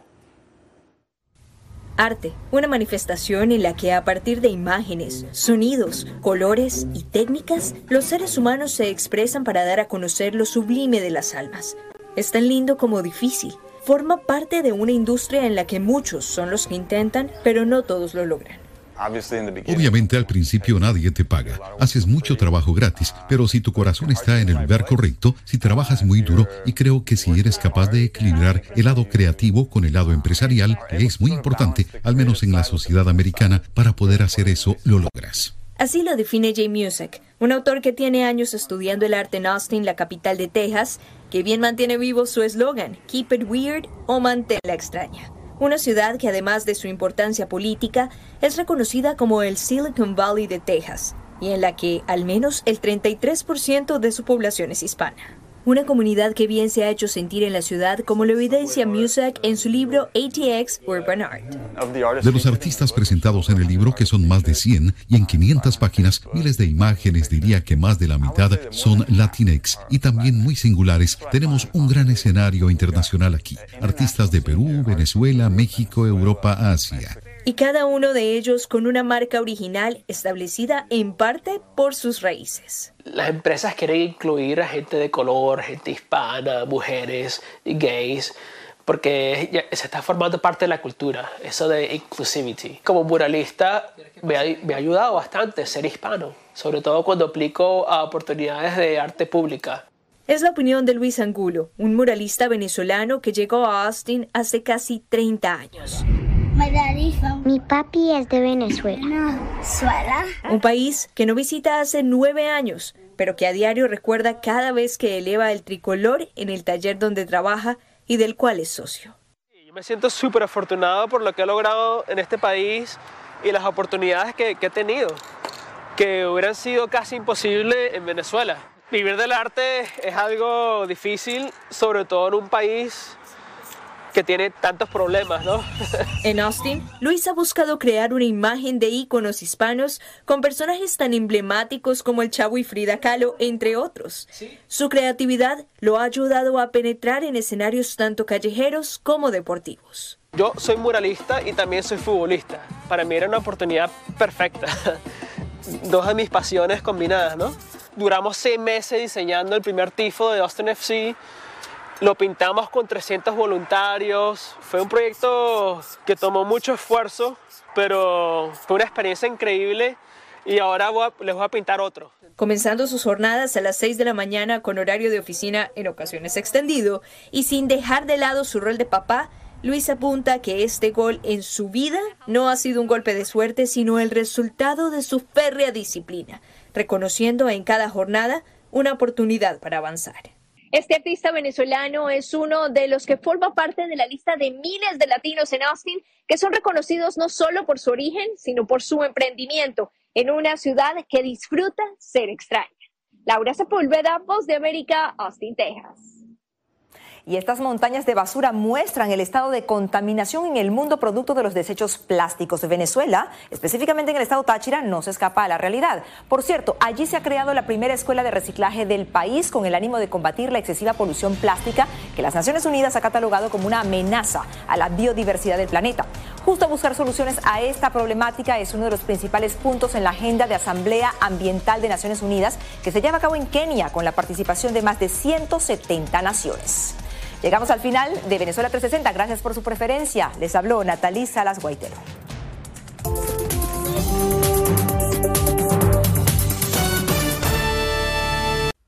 Se nos agotó el tiempo. Regresamos mañana a un nuevo Enlace Internacional. Gracias por su sintonía.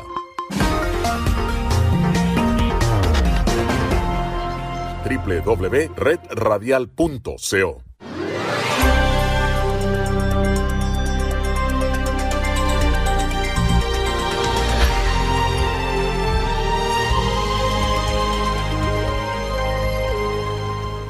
Señor presidente Iván Duque, muchas gracias por esta entrevista con La Voz de América.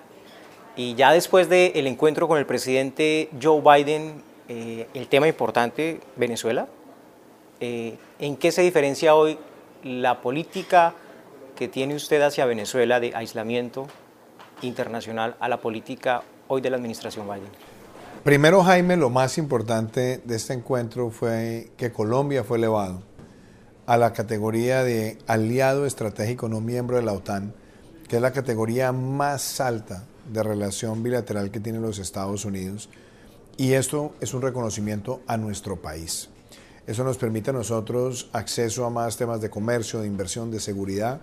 Y yo creo que eso es lo más importante de este encuentro. Y lo segundo es que lanzamos una nueva iniciativa que de alguna manera es como la adaptación de lo que fue en su momento el Plan Colombia, que es esta alianza bicentenaria Colombia-Estados Unidos. Dos mensajes muy importantes. Y en lo que tiene que ver con Venezuela, la declaratoria conjunta que hicimos mantiene claro que nuestros países trabajan al unísono para el restablecimiento de la democracia en Venezuela. Y eso implica defender a ultranza la Carta Democrática Interamericana. Entonces no hay ninguna variación con respecto a que nosotros entendemos que la única solución para el pueblo de Venezuela es el fin de la dictadura y el restablecimiento de la democracia. Pero hay unas maneras diferentes. ¿Usted lo ve como un aislamiento, una política aislamiento diplomático? La administración Biden envió una comisión donde hizo un acercamiento diplomático con Maduro. Yo, yo creo que es muy importante recoger lo que dijo hoy el presidente Biden. Estados Unidos envió una delegación para lograr la liberación de prisioneros estadounidenses en ese país. Y Estados Unidos ha hecho cosas similares en países que son antagonistas, como ha sido el caso de Corea del Norte, donde también se han enviado delegaciones para lograr la liberación de prisioneros estadounidenses. Lo cierto es que en el valor fundamental de llamar las cosas por su nombre, la declaración conjunta del día de hoy reafirma el llamado y la acción nuestra para el restablecimiento de la democracia en Venezuela y por supuesto seguir fortaleciendo todos los programas de ayuda humanitaria que Colombia le brinda a los migrantes. Entonces aquí no hay ningún cambio en cuanto a que no se llamen las cosas por su nombre. Tanto Colombia como los Estados Unidos hemos llamado a Nicolás Maduro un dictador. Tanto Colombia como los Estados Unidos hemos argumentado y actuado de manera similar en el concierto multilateral y en la relación bilateral para condenar los crímenes que ha cometido Nicolás Maduro y también para propiciar una transición hacia una verdadera un verdadero restablecimiento de los derechos democráticos del pueblo venezolano. Presidente, um, usted se reunió hoy con el presidente Joe Biden, al mismo tiempo eh, Delcy Rodríguez se reunía con el canciller de Rusia. Eh, Venezuela, país vecino de Colombia, es un país que apoya la guerra de Rusia a Ucrania. ¿Es esta designación de país que no hace parte de la OTAN un seguro para Colombia? La designación es país aliado estratégico no miembro de la OTAN. Y esa designación es un reconocimiento a la relación bilateral, que también ha sido bipartidista y también ha sido bicameral. Y es el fortalecimiento en materia de seguridad también nuestra relación. Lo que es claro es que tanto el presidente Biden como yo rechazamos este acto demencial, dantesco, deleznable del ataque que ha propiciado Rusia a Ucrania, que no tiene justificación que es un baño de sangre que nos recrea los momentos más duros de todos esos momentos de la Segunda Guerra Mundial, donde se veían edificios bombardeados, como lo hemos visto ahora, inclusive bombardeando hospitales de maternidad. Entonces nosotros rechazamos eso, lo rechazamos categóricamente. Pero adicionalmente, ¿quiénes respaldan esos actos demenciales? El dictador de Venezuela respaldó públicamente este ataque y ha justificado semejantes atrocidades. Y yo no tengo ningún reparo en decirle lo que le voy a decir. Nicolás Maduro le ha hecho a su pueblo lo que Vladimir Putin le ha hecho al pueblo de Ucrania y que ha detonado la mayor crisis migratoria en el caso de Venezuela en este hemisferio en años y lo que ha hecho también esos ataques miserables a Ucrania es de generar una crisis migratoria en Europa. Así que esa reunión entre Venezuela y Rusia es la reafirmación de los que están en el lado incorrecto de la historia. ¿Y esta reunión suya busca evitar que eventualmente Colombia entre en ese juego geopolítico? Rusia dijo que no iba a invadir Ucrania. Esto no es un juego geopolítico nosotros no estamos en juego geopolítico. A Nicolás Maduro lo hemos llamado como lo que es siempre y lo denunciamos ante la Corte Penal Internacional. Esta alianza estratégica entre Colombia y Estados Unidos es una alianza de 200 años, porque compartimos valores y principios. Y sobre esos valores y principios que compartimos es que nosotros hemos defendido al pueblo venezolano frente al oprobio de esta dictadura. Y lo seguiremos haciendo siempre que sea necesario. Presidente, eh, el acercamiento diplomático, la Casa Blanca, y usted lo dice, lo explicaron, eh, tiene un asunto humanitario porque hay unos ciudadanos estadounidenses involucrados, detenidos por el gobierno de Maduro. Pero también se da en un contexto en donde Estados Unidos está buscando petróleo, en donde los precios de los combustibles están creciendo. Eh, ahí usted no cree que de alguna manera eh, el gobierno de Estados Unidos tendría una intención adicional para establecer este Se lo digo, Venezuela no está hoy en capacidad de generar más de 700 mil barriles de petróleo. Y fuera de eso, hay unos crudos que son súper pesados con un elevado costo de refinación. Venezuela llegó a ser un país que produjo más de 3 millones de barriles al día. Y ellos destruyeron toda esa capacidad. Y Colombia, que era en su momento un país que producía 400 mil barriles diarios, ya está otra vez cerca de llegar al millón y estamos haciendo inversiones estratégicas con Estados Unidos en yacimientos costa afuera, como los vamos a lanzar en las próximas dos semanas. Y fuera de eso, Ecopetrol está en las cuencas del Permian en Texas con la Occidental Petroleum produciendo 50 mil barriles de petróleo día, que pueden ser muy rápidamente 100 mil barriles de petróleo día. Entonces, nosotros, aparte de eso, aunque el mundo se está descarbonizando, también abastecemos más del 50% de las importaciones de carbón de los Estados Unidos. Conclusión de eso, Colombia es un país que tiene hoy de manera con más certidumbre, con más seguridad, capaz de ofrecer soluciones energéticas para los Estados Unidos en este contexto. ¿Qué otros tipos de esfuerzos adicionales acompaña a Colombia a la comunidad internacional en el tema de Rusia y Ucrania? Nosotros hemos, yo, he hablado, yo he hablado con el presidente de Rumania, el presidente de Polonia, el primer ministro de Eslovaquia, para brindar apoyo y asesoría en el manejo migratorio, de tal manera que nosotros podamos ayudarlos en todo este torrente que están recibiendo. Nosotros tenemos experiencia de puntos de frontera, de atención nutricional, de atención en salud y también de desarrollo de normatividad como el estatus de protección temporal, aparte también del otorgamiento de nacionalidad a los niños que tienen riesgo de apatridia. Presidente, eh, en el tema de Rusia, Rusia se ha involucrado en campañas electorales promoviendo desinformación en Estados Unidos 2016, 2020 y en Colombia estamos en este momento en un proceso de campaña para la presidencia. Eh, ¿Ustedes han notado algún tipo de interferencia buscando desinformación, desacreditar en las instituciones por lo parte hemos de visto, Rusia? Lo hemos visto en varios lugares de América Latina y lo vimos también en Colombia en el 2019 y el año pasado en el mes de mayo. Y sabemos muchas veces que vienen eh, ataques, manipulaciones.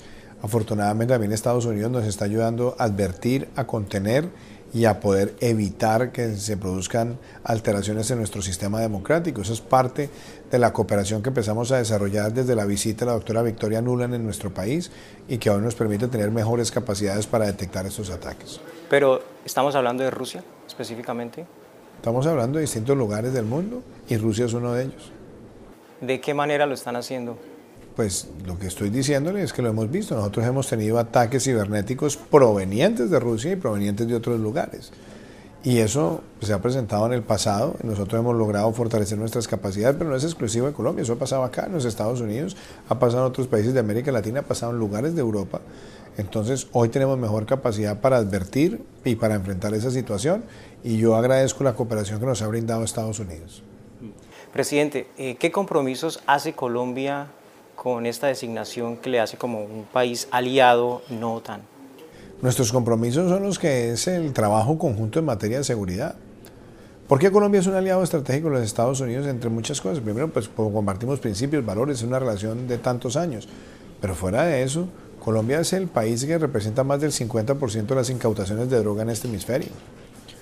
Colombia es el país que apoya a los países de Centroamérica en su interdicción aérea y que desarrolla además la campaña naval Orión contra el narcotráfico.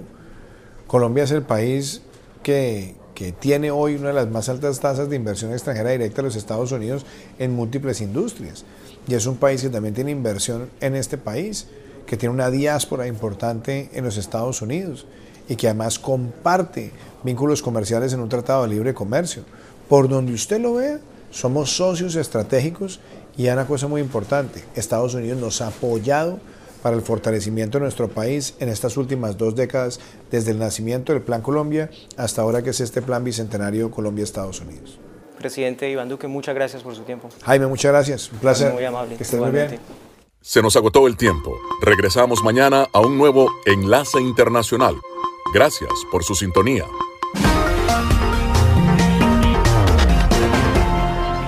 www.redradial.co